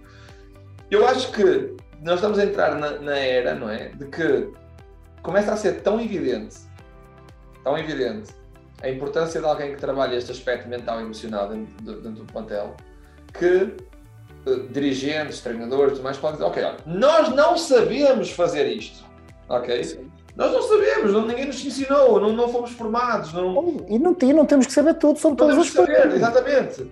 Pá, e era, era porreiro ter uma pessoa que não percebesse, se calhar, nada de futebol, não é? Mas é. que percebesse de como ajudar a, a focar uma equipa na tarefa, ajudar uma equipa a, a, a definir objetivos, a motivarem-se, a, criar coesão de equipa, a, poder comunicar melhor uns com os outros, eu próprio da equipa técnica e treinador poder comunicar melhor com os meus jogadores e também comunicar melhor com a, com a imprensa, comunicar melhor com a direção. Porque uh, é engraçado, Ricardo, que uh, o Pedro ontem deu esse exemplo, não é? Que é, há treinadores que dizem, ah, o aspecto psicológico e mental não é assim tão importante e tal. E depois, quando não há resultado, não vês nenhum treinador a dizer assim, eu venho aqui assumir que eu tive mal porque não era o 4-3-3. Eu hoje devia ter jogado o 4-4-2. Eu, eu não, não, ouvi nos últimos anos um treinador a dizer isto. O treinador vai dizer: ah, a equipa estava desconcentrada, a equipa faltou o foco nos minutos finais, eu senti uma equipa demasiado apática na primeira parte, uh, só tivemos atitude na segunda parte. e todos estes aspectos são aspectos que derivam e têm como base a parte mental e emocional. São todos treináveis. Isto não é uma. Mais uma vez, isto, isto não é como também não é como o talento, é tudo treinável, é tudo trabalhável, não era preciso fazer nada disso. E é, eu, eu, acho que às vezes há aí uma, uma mescla. O, o, uma, vez, uma vez eu vi o, o Acho que foi o Pedro que, que falou nisto, e, e, da minha experiência confirma-se perfeitamente, se calhar da tua também, que é eu, a, a emoção principal que eu esperaria encontrar quando trabalho com jogadores de futebol, treinadores ou clubes de futebol, a emoção principal que eu, que eu achava que ia encontrar era alegria e felicidade. Era isto. Não é? Porque eu vou falar com pessoas, como tu estavas a dizer, estão a cumprir o seu sonho de infância. É? Aqueles, aqueles jogadores são os tipos que conseguiram, no meio do grupo de amigos deles, é? eu quando vou falar, pá, sei lá, seja com o Padroense, seja com o Leixões, seja com o Barcelona, seja com o Manchester, pá, aqueles gajos são os gajos que conseguiram. Todos os amigos deles queriam ser jogadores de futebol, inclusive eu com dois pés esquerdos, e aqueles foram os tipos que conseguiram. Portanto, a ideia ali devia ser, pá, eu vou encontrar pessoas muito felizes, pá, muito alegres, os treinadores provavelmente estão muito alegres porque têm trabalho, uh, os, os, diretores, pá, estão a viver, estão num clube que é a sua paixão, não é? E, pá, se a malta vibra cá fora e estão lá dentro a poder ajudar o clube, essa deveria ser a emoção mais notória, só que a emoção mais notória é medo. Não é? Os jogadores têm medo do treinador, o treinador tem medo dos dirigentes, o dirigente tem medo dos sócios, os sócios têm medo de perder, toda a gente tem medo do. Pá, o medo parece que está ali sempre. E portanto eu não posso dizer nada, eu não posso abrir o jogo, eu não posso confiar em ninguém, eu não posso, é. não é? Eu não posso, porque estes gajos, meu, é estes gajos vão dar cabo de mim. É isso, é isso. E eu, eu até às vezes penso se haveria a possibilidade de criar alguma algum tipo de estrutura no futebol, algum tipo de bolsa, não faço ideia, alguma coisa que fosse possível. O sindicato tenta fazer isso de alguma forma, mas não para um, para um treinador que é despedido. Não, um treinador que é despedido vai para a rua e não, não, não, não tem salário. É? uh, mas uh, o, o, medo deriva, obviamente, dos medos mais primários que nós temos, não é? É o, o medo de não ser suficiente e, eventualmente, o medo de não conseguir pagar contas, o medo de não conseguir uh, poder sustentar a minha família, não é? E, e, o futebol parece que é uma coisa, desculpa, estou a dizer o futebol, o futebol, o desporto no geral, mas o futebol acaba por ser um bocadinho mais porque em Portugal vive futebol profissional. A maior parte das modalidades em Portugal, tu podes ser um atleta de topo numa modalidade, mas tens o teu trabalho. Certo. E, entre aspas, falhares na, na, competição do domingo não, não vai mexer tanto com a tua estrutura uh, financeira e familiar e tudo mais, não é? O, o, futebol, sim. O futebol, quando tu te dedicas a nível profissional, aquilo é a tua vida, abandonaste tudo para estar ali e, portanto, se a coisa não correr bem e se os, primeiros dois, os próximos dois jogos a bola não entrar, tu podes. É. Oh, oh, Pedro, está bem, mas quando tu chegas a determinado nível, se a coisa não correr bem, tu tens uns milhões na conta, não é? A determinado nível, sim. A determinado é, nível, sim. Jesus não tem medo de não conseguir pagar as contas, não é? Estou a dizer o Jesus, podia dizer o Sérgio Conceição, o Pep Guardiola não tem medo de não pagar as contas. E não me parece que eles estejam mais felizes que os outros. Certo. É? Ou seja, parece que de alguma maneira, eu percebo isso, pá, eu tenho isso, na, eu sou empresário por conta própria também, não, é? não sou empresário por conta própria, tenho a minha empresa, mas, mas nós somos freelancers sim, sim, e portanto Pá, eu, eu, eu, tenho quatro filhos e eles comem bem, por cima, é que nem, nem saltar uma refeição de vez em quando para ajudar a família eles fazem, nada.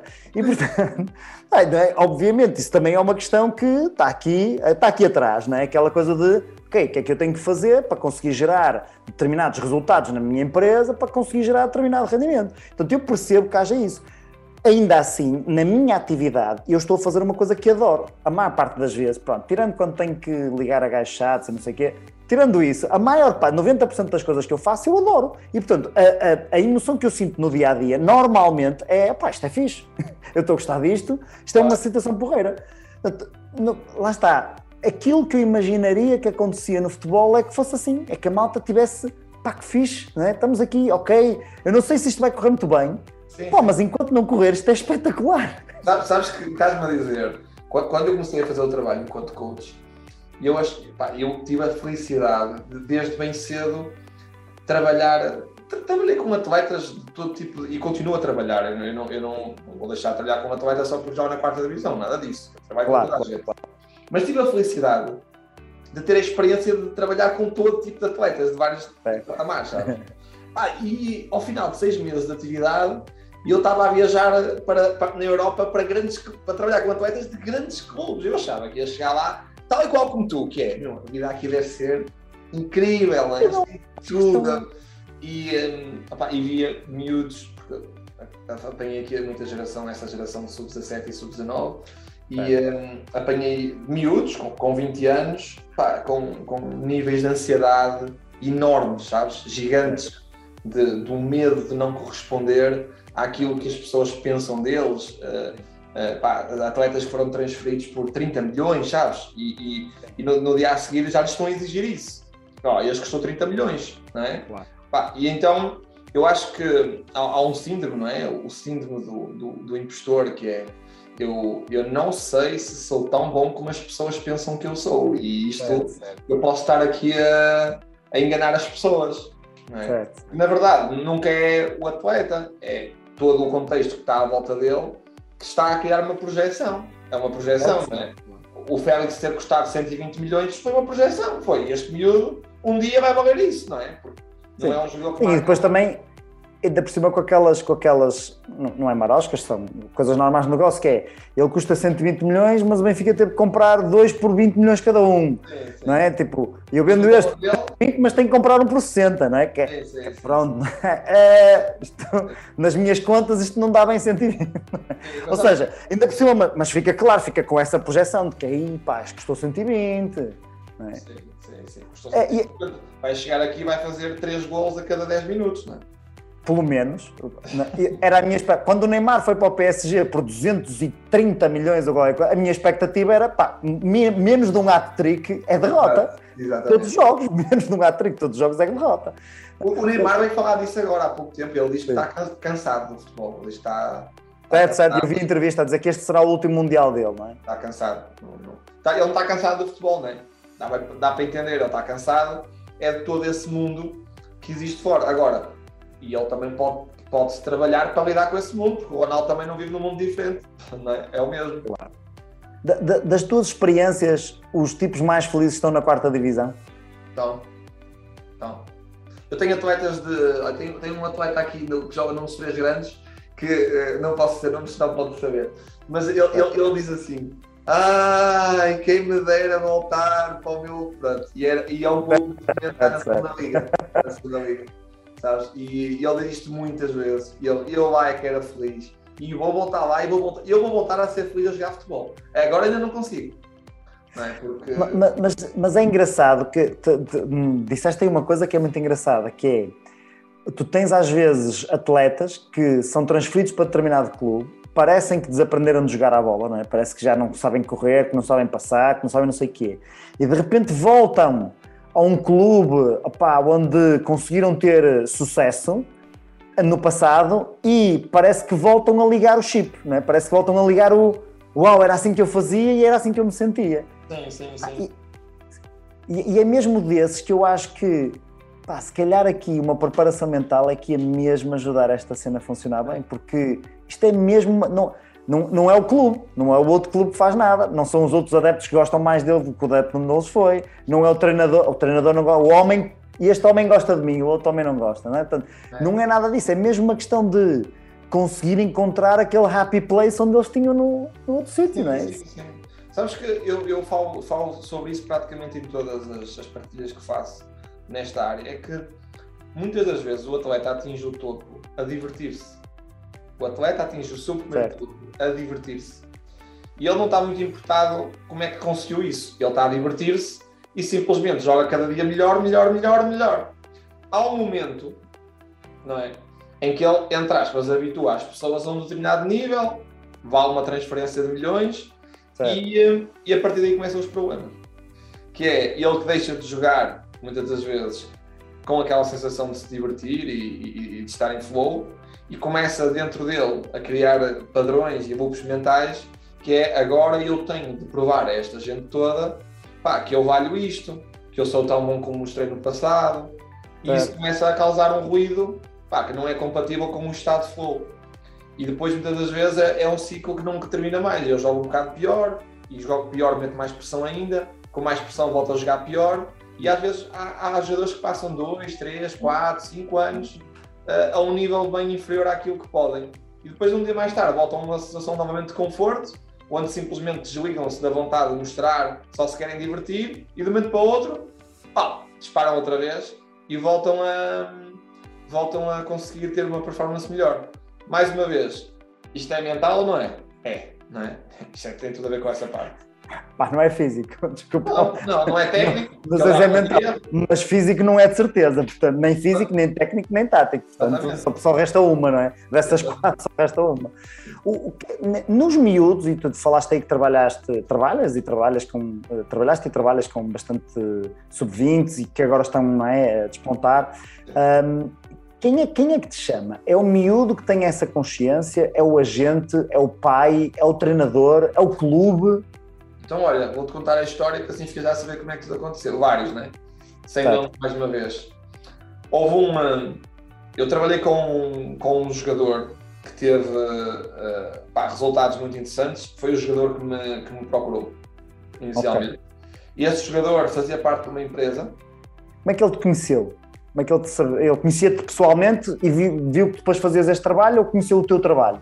Eu, eu, comecei a publicar umas coisinhas no Facebook, sabes, há 5 anos atrás, e aquilo chamou-lhe a atenção. Uh, okay. eu, eu, acho que as perguntas escolheu em algumas dores okay. e ele querer procurar saber um bocadinho mais e tal, e, e, na altura também foi um bocadinho, bateu com aquele momento do Éder, e, e, e o Éder fala da Susana, começou a, a, mostrar, pronto. E ele veio ter comigo. Esse jogador, ele trabalhava, ele era agenciado por uma empresa, Certo. E partilhou, é? partilhou com essa empresa que eu o tinha ajudado. Essa empresa contrata-me. Certo. Uh, essa empresa já tem quatro jogadores na, no, no, no Sub-17 de Portugal. Aliás, Sub-17 não, já devíamos começar o, o Europeu Sub-19. Uh, eu acompanho esses quatro jogadores, depois o que é que acontece? Uh, eles são campeões europeus de Sub-19. nós temos aqui, entre aspas, um mini Éder, porque eu sei, posso partilhar porque ele, ele, ele, ele partilhou sobre isso. Porque o, o, quem marcou o gol no, no Campeonato da Europa de Sub-19 foi o Pedro Martelo. Hum. E, e, e, nós no dia anterior, isto foi muito engraçado, nós no dia anterior tivemos, nós já estava a trabalhar com ele há algum tempo e ele não era, ele não era titular. E eu disse assim, mas como é que tu vais decidir a, a final se tu não vais chegar? E ele assim, oh, porque nós vamos ver agora aqui o gol vai acontecer e amanhã ele vai acontecer. Eu lembro perfeitamente, nós fomos para, para eu e a minha namorada na altura fomos para, para a Tunísia de férias e o voo era hora do jogo, mas o voo estava marcado há imenso tempo, lá fazia ver que eles iam à final, né? E eu não vi o jogo. Quando até vou ver o, o, o, resultado e tinha sido o Pedro a marcar o gol. um, e depois até no, no, abraço que eles dão, estás a ver? Estão, estão lá quatro, não é? Quatro com quem eu estava a trabalhar naquele momento, foi um momento muito especial para mim. E depois eu comecei a ir ter com eles uh, em, em vários momentos e, e eu ia à seleção, ao estágio da, da seleção, ter com eles. E, e, de vez em quando eu ia ter com um e descia o outro que eu não conhecia. Estás a ver? Uh, lembro perfeitamente, por exemplo, na, da, da última vez que fomos lá, eu estive com quatro e, e estavam quatro mais dois colegas dele de equipa que também quiseram estar comigo e estar a fazer lá uns pequenos uh, exercícios. E as coisas aconteceram, foram acontecendo assim. Uh, okay. Olha, eu lembro de chegar ao Porto nessa vez e tinha uma mensagem de um desses a pedir para eu viajar na semana a seguir para ir ter com ele. Portanto, o que é que acontece? Eu acho que. Ah, e, e depois disso também começou a acontecer, por causa de um, de, de um, caso de partilha nos jornais e não sei o quê, começaram a ligar os pais, né? Aí foram os pais para trabalhar com miúdos de 14, 15, 16 anos. Uh, depois dos jogadores também vêm os clubes, né? Porque os jogadores também partilham e acaba por vir um, o clube. Ano passado o clube nos contactou foi por causa de dois jogadores que também jogavam nesse clube. Certo. Sentes que há, que há mais curiosidade ou mais resistência neste momento? Ou seja, o, os jogadores, quando partilham isto, uh, tu, tu, tens dificuldade que o clube põe aqui alguns entraves, ou o treinador pá, não olha bem para isto, ou, ou pelo contrário, notas que eles estão é cada vez mais curiosos a perceber o que é que, está, o que, é que vai acontecer? Sim, olha, eu, eu, eu acho que ao longo dos últimos quatro anos, opa, eu, eu vou dizer sempre, Ricardo, eu senti que fui daqueles que andei mesmo a partir pedra, sabes? Pá, eu, eu, eu bati muito mal no primeiro ano. Eu no primeiro ano passei muito mal porque eu para trabalhar com um jogador precisava de falar com 20, sabes? Claro. Era uma coisa assim e agora não. Agora entraste. Que era, eles tinham receio sequer de experimentar? Receio de experimentar, achavam que isto não era para eles, achavam que não precisavam, achavam que não, que não, que não fazia sentido. Provavelmente eu também não era, ainda não era muito. Uh, uh, uh, não tinha assim a capacidade de lhes fazer as perguntas certas. Certo. Com as perguntas certas a coisa fica bem clara, né? Claro. mas, mas a verdade é que ao longo do tempo eu comecei a sentir que há uma maior abertura. Sim. E o que eu sinto hoje é, em Portugal, por exemplo, as pessoas que não têm este tipo de trabalho começa a quase até a ser uma questão financeira, sabes? Isto é, o, o Judas lá, até aos 19 anos não ganham, não, não têm um ordenado. Okay. Muitos miúdos que jogam no Sub-23 ou, ou divisões inferiores pá, ganham 300 euros, 400 euros. É certo. difícil para eles pagar um, um processo de coaching. Portanto, certo. quando eu começo a ouvir que pá, eu não tenho condições financeiras, já é aqui um início porreiro, tipo, olha, mas se pudesse fazia, né? Sim, mas os clubes ainda não têm. É, eu, essa cena das condições financeiras no futebol às vezes faz-me um bocado de espécie. Não que o jogador não tenha condições financeiras, que eu percebo, ele tem o salário dele e muitas vezes, pá, os miúdos jovens, contratos de júniores, essa coisa toda, não, portanto, ganham, tu tem meia na maior parte dos casos. Mesmo na segunda liga, não é taxativo que tenham um, um, um ordenado pá, por aí além. Pá, mas os clubes, quando dão 5, 6, 7, 10 milhões por um jogador, depois não têm para, para, para um coach, não é? Não, pá, não, por amor de Deus, essa, essa não. Quando, quando diziam assim, não, vamos, vamos, vamos testar para ver se, tempo, se isto funciona, eu não preciso testar, eu sei que funciona, mas eu, pá, não há, ou seja, eu tenho dificuldade nessa alocação de recursos, que é 5 milhões para um jogador, conseguimos facilmente, pá, é porque é preciso, não é? O coach não vai ganhar 5 milhões em 10 anos que trabalha aí. não sei, não sei qual, qual é o teu preço, Pedro, mas eu imagino. É sabes, estou é. a imaginar que 5 milhões desse para muitos anos. Percebes? É, é o que eu estou a imaginar. É, mas é, é, engraçado porque sabes que a maior parte que lidera, a maior parte das pessoas que lidera as equipas é malta que jogou uh, no passado, né, lá atrás, quando isto, quando isto não existia. E, e é engraçado ver que alguns diretores desportivos chega a janeiro a equipa não está a render e pá, é, acaba por ser sempre mais fácil, não sei, uh, ir buscar dois avançados. Estou habituado. É o hábito, não, aí é o hábito, não é? é, é hábito. Esta é a estratégia que eu me habituei a fazer, mesmo que não funcione. Exatamente. Vou buscar mais dois avançados e, e em princípio isto deve funcionar, vai, vai mexer aqui qualquer coisa, ou então troco o treinador. Ah, mandar o treinador embora. Em Portugal é muito comum uma equipa ter três treinadores no ano, não é? Certo. Então, custa-me também, como, como tu estás a dizer, custa-me a perceber como é que, por exemplo, algumas equipas que, que sei lá, pagam um ordenado médio de jogador de 15, 20 mil euros, por exemplo, aqui em Portugal, poderá haver algumas equipas a pagarem isso, uh, porque isto às vezes nem só acontece. Pronto, ok, não ter um coach, para mim, é, é, é uma falha, não ter uma pessoa para treinar, mas muitas das vezes até acontece isso no departamento médico, que é pá, pode-se buscar mais um jogador por 20 mil euros, mas colocar mais um fisioterapeuta muito bom que consiga, uh, sei lá, manipular os jogadores, isso não, isso é muito caro. Okay? Não percebo. Pois, a, a, ideia, a ideia é tu ver nos grandes clubes é que eles gastam milhões de euros nessas coisas também, não é? Sim. Porque o atleta... Há, há, há uma parte do hábito que eu consigo mais ou menos compreender e, e que liga-se um bocadinho com aquilo que tu estavas a falar, que é o futebol é um meio muito mediático. E sendo um meio muito mediático, há aqui, é, como a política, de uma certa forma, estás sempre em permanente julgamento, não é? E, e, enquanto adepto, tu de certeza que sentes isso da mesma maneira que eu sinto, que é, pá, este gajo não joga nada, porque é que o treinador mete este não mete o outro, este gajo é nada, este gajo é burro, este gajo é bom. É? Há sempre, toda a gente, é? toda a gente manda habitados, toda a gente é treinador de bancada, toda a gente sabe não é, quem é que devia jogar e quem é que não devia jogar, este gajo, mesmo não sabendo nada do que se passa lá dentro, certo? E, portanto, é um meio muito de, de, muito julgamento e de muita imagem cá para fora, não é? Passa muita imagem cá para fora.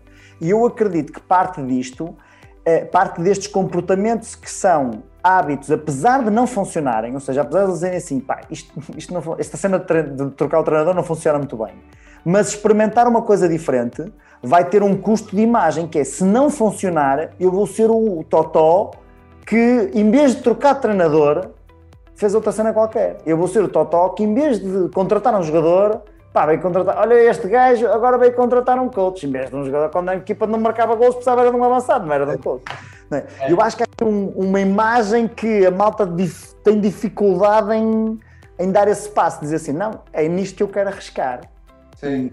Mas é que, que os outros não funcionem. Sim, sim, sim. Mas é engraçado, sabes, que quando, quando tu, uh, ao final de 15 jornadas, queres mandar 10 jogadores embora, inclusive o treinador, que isso acontece, não é? O que, o que é que tu estás a dizer? Fizeste um péssimo trabalho no início das um péssimo trabalho, quer dizer, claro. tu estavas a dizer que acreditavas que com aqueles tu ias conseguir os teus objetivos e agora estás a dizer que falhaste redondamente e que uh, pá, eu enganei-me mesmo. E agora em janeiro vão cinco jogadores embora e depois início de fevereiro vem o terceiro treinador. E, e está à partida, parece-me eu, eu sou adepto, estiveste fora, olha, esta pessoa está mesmo a admitir que pá, que errou, não é? Agora, será que aqueles jogadores que tu achas que afinal não são aquilo que tu achavas que eram, se calhar não estão só com estados emocionais menos poderosos, se calhar aquela equipa simplesmente não está a funcionar, não está a conseguir comunicar uma com a outra. Será que a única coisa que não está a acontecer é a mensagem da equipa não está a ser recebida pelo treinador? Por exemplo, não é? Isso, sim, sim. acho que são coisas que não se olham. Olham-se logo para, pá, não, este gajo eu vou dar um exemplo e é, é, é, muito prático. Vamos olhar para o Darwin do Benfica. O Darwin chega ao Benfica e, passado 10 jogos, 150 milhões para o Barcelona, não é? Uma especulação avançada, fora de série. O rapaz andou ali 7, 8 jogos, mais para o final da época. Epá, eu não sei se havia aqui alguma equipa do CNS que, que, o, que o meteria a titular naquele momento. Notava-se que o rapaz estava mesmo em sofrimento. Ele estava com uma falta de confiança gigante, gigante, gigante, gigante. Sim, é o mesmo sim. jogador que já está outra vez aí a marcar. Uh, se formos por esta. Porque assim, oh, oh, Ricardo, o, o, que ainda preserva no futebol, por exemplo, as pessoas são os contratos. Porque se não houvesse contratos, os clubes trocavam de treinadores e de jogadores todas as semanas. Todas as semanas, claro. Ah, Mas não funciona bem outro, bem outro, bem outro, bem outro. Bem outro, bem outro, bem outro, bem outro. Ah, e as pessoas não entendem que a performance de um determinado jogador ela depende em grande parte do estado mental e emocional em que ele está. De tudo. É mandar... Depende de tanta coisa, não é? Depende não é? Eu, eu, eu, eu, tirei um, aqui há uns três anos, se não me engano, tirei um, um curso de psicologia uh, desportiva na Barça University. Um, e pá, achei muito interessante o curso porque era, quis mesmo ter aqui uma perspectiva diferente. E eles lá abordavam não só o futebol, mas muitos dos desportos coletivos e amadores uh, que o Barcelona também tem, portanto abordavam muito essa, essa temática e o grande foco aqui era dado ao, ao conjunto de estímulos e de, e de contextos em que os jogadores e a equipa têm que estar envolvidos para a produção de sucesso. De, não é bem, bem agora, o Cristiano Ronaldo vem para cá vai começar a marcar gols. Então, no caso Cristiano Ronaldo é, ok, ele vai para qualquer lado onde vá, vai começar a marcar gols. Mas tirando o Cristiano Ronaldo, que obviamente o estado, o estado mental e emocional dele não é preciso ser coach, nem psicólogo, nem nada para observar que aquele tipo está uns furos acima, uns muitos furos acima da média. Uh, pá, o resto é preciso aqui um, um, um, contexto que consiga de facto fazer com que as pessoas operem. A, a minha questão relativamente a esse contexto é que, à partida, seria muito mais fácil, por exemplo, numa equipa portuguesa, um jogador português conseguir encontrar o contexto certo para poder operar e ter sucesso. Mas a maioria das vezes, hoje em dia está a mudar um bocadinho, eu acho que é mais por falta de dinheiro do que por opção, mas tu tens muito mais miúdos a vir da equipa B e de, e de, de jovens a começar a jogar, e, mas aqui há uns anos eu lembro-me que era, pá, os miúdos no final de serem júniores, iam todos pá, para lá, para o Caraças, não é? E vinha um gajo da Argentina, e vinha um da Venezuela, e vinha um do Paraguai, e vinha um muitos do... do Brasil, muitos do Brasil. Muitos do Brasil, muitos da Zâmbia, e dizia assim, mas, mas, este tipo é mesmo melhor do que o que estava ali a jogar, mas este tipo consegue mesmo fazer mais do que o outro estava a fazer. Parecia, não é? E esse é que vinham com o contexto certo, e estes eram todos preguiçosos e os outros é que Sim. trabalhavam, não é? Como é? Como é que tu vês aí essa, essa, essa, essa curva de, de, de evolução? Sim, olha, Estou-me a lembrar de dois casos, dois casos que eu acho que marcaram uma, uma mudança também nesse sentido, que foi o, o Bernardo e o Cancelo, sabes? Porque Sim. o, Bernardo e o Cancelo são, pá, não vou dizer que são dispensados porque eles foram vendidos e por uns bons milhões. Mas a verdade é que. A altura foi uma fornada deles, foram vendidos todos por 15, não é? 15 para Pronto. E a verdade e é esses que... dois, muito, os outros todos médio, não é? Sim, eles, eles foram dispensados porque não, não, não tinham lugar na equipa do, do JJ. Essa, essa foi a verdade. Se eles tivessem lugar, eles, eles ficariam. E eu acho que a partir desse momento, uh, e depois também com, com, com, as nossas seleções jovens começarem a ganhar títulos, a ganharmos a Liga dos Campeões também, agora há pouco tempo no Porto e tudo mais, eu acho que nos últimos anos pá, é, era quase impossível, sabes, dizermos assim, não, isto provavelmente nós temos mesmo muita qualidade e, e talvez possamos dar aqui mais espaço. Concordo também com a questão financeira, que é quanto menos a capacidade financeira tu tens, mais fácil é dizeres que vais apostar na formação, não é? Claro, vamos apostar na formação, porque é, o nosso desígnio.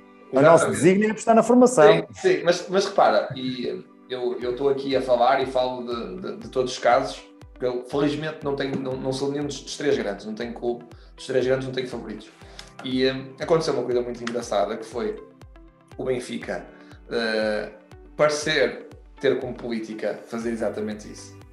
O Bruno Lage é campeão com muitos jovens e uh, uma época que estava a correr menos bem mudou-se tudo. Tudo. Mudou-se o treinador, mudou-se a política, mudou-se a política de contratações, política de vendas, empréstimos. Tu, tu, no ano em que o Lage é campeão pelo Benfica, tu tens uh, o, o, valor total daqueles miúdos já ia para em 500 milhões. Era, era o, o, Ferro, o Ruban Dias, o Félix, o Florentino, o Jota.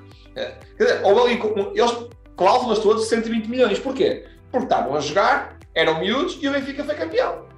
Faz sentido. Era, era uma excelente política. Mas, mas estes valores inflacionados de futebol, pá, a sério, isto às vezes mete-me uma impressão. Eu lembro-me quando o Marcial foi vendido do Mónaco para o Manchester por 90 milhões. Ele, na altura, ou tinha feito 18 ou estava a fazer 18 anos. E eu penso assim, eu, aquilo que eu pensei foi: pá, 90 milhões por um miúdo que ainda nem sequer sabe se, se vai querer jogar futebol para o ano.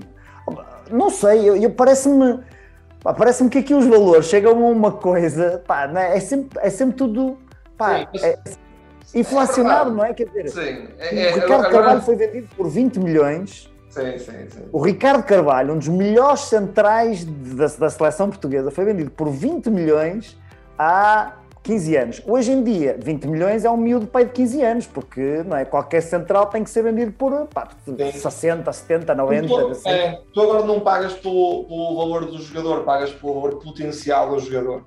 É, foi uma coisa que mudou no mercado. Tu pagas por aquilo que ele pode vir a valer. E, portanto, um miúdo de 18 anos, que é titular do Benfica, enquanto é campeão e marca uns gols, pode, pode valer 120 milhões. Eu não estou aqui a discutir que ele vale ou não, porque acho que ele realmente é um, é, é um jogador genial, mas o que eu estou aqui a dizer é que uh, essa aposta uh, passa a ser uma filosofia, mas depois a bola não entra quatro jogos seguidos e coloca-se um projeto de anos em causa, em causa claro. e muda-se tudo. Não é? E tu agora, se fores ver o, o valor de mercado, uh, tirando o Ruban Dias que saiu, não é? mas se fores ver o valor de mercado desses 4, 5 jogadores que eu te falei, é muito, muito, muito mais baixo do que era na altura. Porquê? Porque esses miúdos simplesmente deixaram de jogar. Não é? Claro. E o, o, valor, o valor do atleta só quando tu jogas, não é? quando tu jogas e quando tu ganhas. E portanto, aconteceu, aconteceu nos últimos anos que há uma maior aposta. Já poderia existir antes, porque a qualidade do jogo português é, é muito alta, sem dúvida nenhuma. Eu acho que sim, lá, fora, lá fora sempre demos muitas cartas, não é? Sim, sim, Muitos que aqui nunca tiveram, já para não falar em pauletas e coisas do género, não é? Que, que nunca jogaram em nada e depois foram ídolos, não é? Pauleta um ídolo em Paris e coisas assim do género. Mas tens, tens muita malta muitos jogadores que lá fora que estavam a ter carreiras ótimas em clubes da primeira da Roménia, da Bulgária, da Hungria, de Israel, de, pá, de tudo, de tudo quanto, tal como os treinadores, não é? tal como os treinadores, muitos deles com muito sucesso lá fora. É? E às vezes aqui, agora é, é, mais raro isso buscar treinadores estrangeiros para os três grandes, mas durante algum tempo nem sequer se falava em treinadores portugueses para um dos três grandes, era, é, nem, nem pensar nisso, era impossível. Sim, sim, sim. É, mas é o que eu te digo, eu acho que Acho que agora está provado, não é? E, e vemos isso no, está, a acontecer no, no Porto e no Sporting também. Uh, pá, os miúdos entram e, e têm muita qualidade, não é? Os jogadores têm muita qualidade. Vamos, não, vamos não, ver se assim, vamos ver quando vier dinheiro se assim se mantém. Pois, a questão é essa, é que parece-me que as pessoas que dirigem um clube às vezes Uh, parece que não há um projeto muito bem definido, parece que é, é, um projeto semana a semana. Se a bola entrar. Aquela coisa que eu estava a dizer do medo, não é? Porque é que o projeto do Benfica mudou de um dia para o outro? Porque o facto de não ganhar num clube que é obrigatório ganhar e, e, e ter três, três clubes que todos os anos é obrigatório ganhar eventualmente vai dar a geneira para dois deles, não, é? não há hipótese, claro, claro. como é óbvio, é? mas num clube que é obrigatório ganhar, fez com que de um momento para o outro a malta seja assim, ui, ainda me mandam embora, ainda, ainda, não é? ainda fazem convoco com umas eleições, ah, vamos já alterar esta cena toda. É, e é, é, engraçado, não é? Porque aí vêm as necessidades até humanas ao de cima, que é. Ele, ele, talvez não esteja mesmo a olhar para o que é melhor para o clube. Eu, eu preciso é de salvar a minha pele para ganhar o próximo mandato. Certo, sendo que muitas vezes, e eu acredito que haja aqui uma justificação interna, não é? E nós, nós estávamos ali a, esta semana no curso de coaching no desporto tivemos a explorar um bocadinho essa parte inconsciente e ainda vamos explorar mais ali dos valores e da história.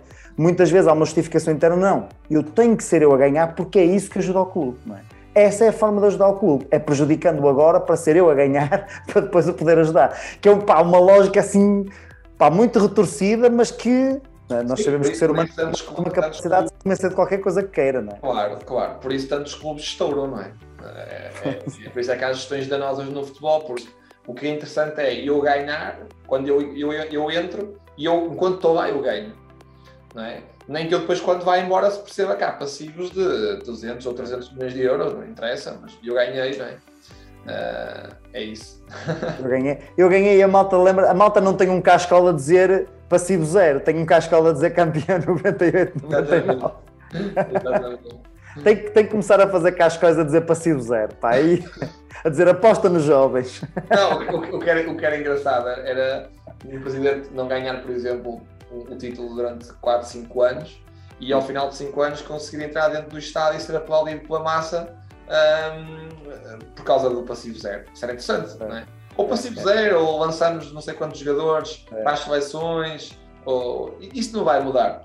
Acho que é um desporto onde o ganhar está acima de tudo.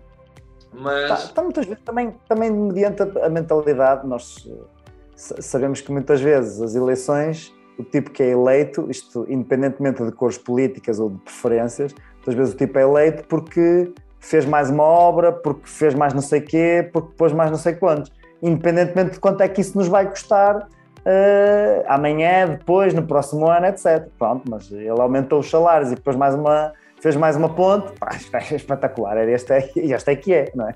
Tal e qual, tal e qual. Olha, Pedro, eh, poderíamos ficar aqui o resto da tarde a falar, mas as pessoas que nos estão a ver eh, têm mais que fazer e, portanto, eh, eu acho que tivemos aqui uma conversa muito, muito fixe. Gostei muito de falar contigo sobre estes temas. Este, este tema do desporto é um tema que, que, que, de alguma forma me entusiasma muito falar e perceber, porque há muitas coisas que eu não percebo porque é que acontecem. E, portanto, sempre que eu tenho a oportunidade de falar com alguém que está, que está mais dentro da máquina, gosto de tentar perceber aqui as minudências. Portanto, gostei muito de falar contigo. Muito obrigado por esta tua disponibilidade. Uh, e, uh, e, e, quanto mais não seja na próxima segunda-feira, vamos nos ver. Se não for antes, na é, próxima, próxima segunda, vamos nos ver. Olha, muito obrigado. obrigado um grande abraço. Obrigado, obrigado. Também gostei muito de estar aqui a conversar contigo. Mais uma vez, já, está, já sabia que ia ser assim, bem descontraído e, e até podemos ir para outros temas e dar quase aqui umas vitais e tal. É uma coisa que eu também, também gosto de sair um bocadinho da, daquela, às vezes, capa que nós colocamos de coaches e, do registro de. Tem que ser tudo só perguntas. Ah, exato, também. Exato, exato. Olha, foi muito fixe, obrigado. Muito fixe. Obrigadão, Obrigadão. Até à próxima. Um abraço. Obrigado.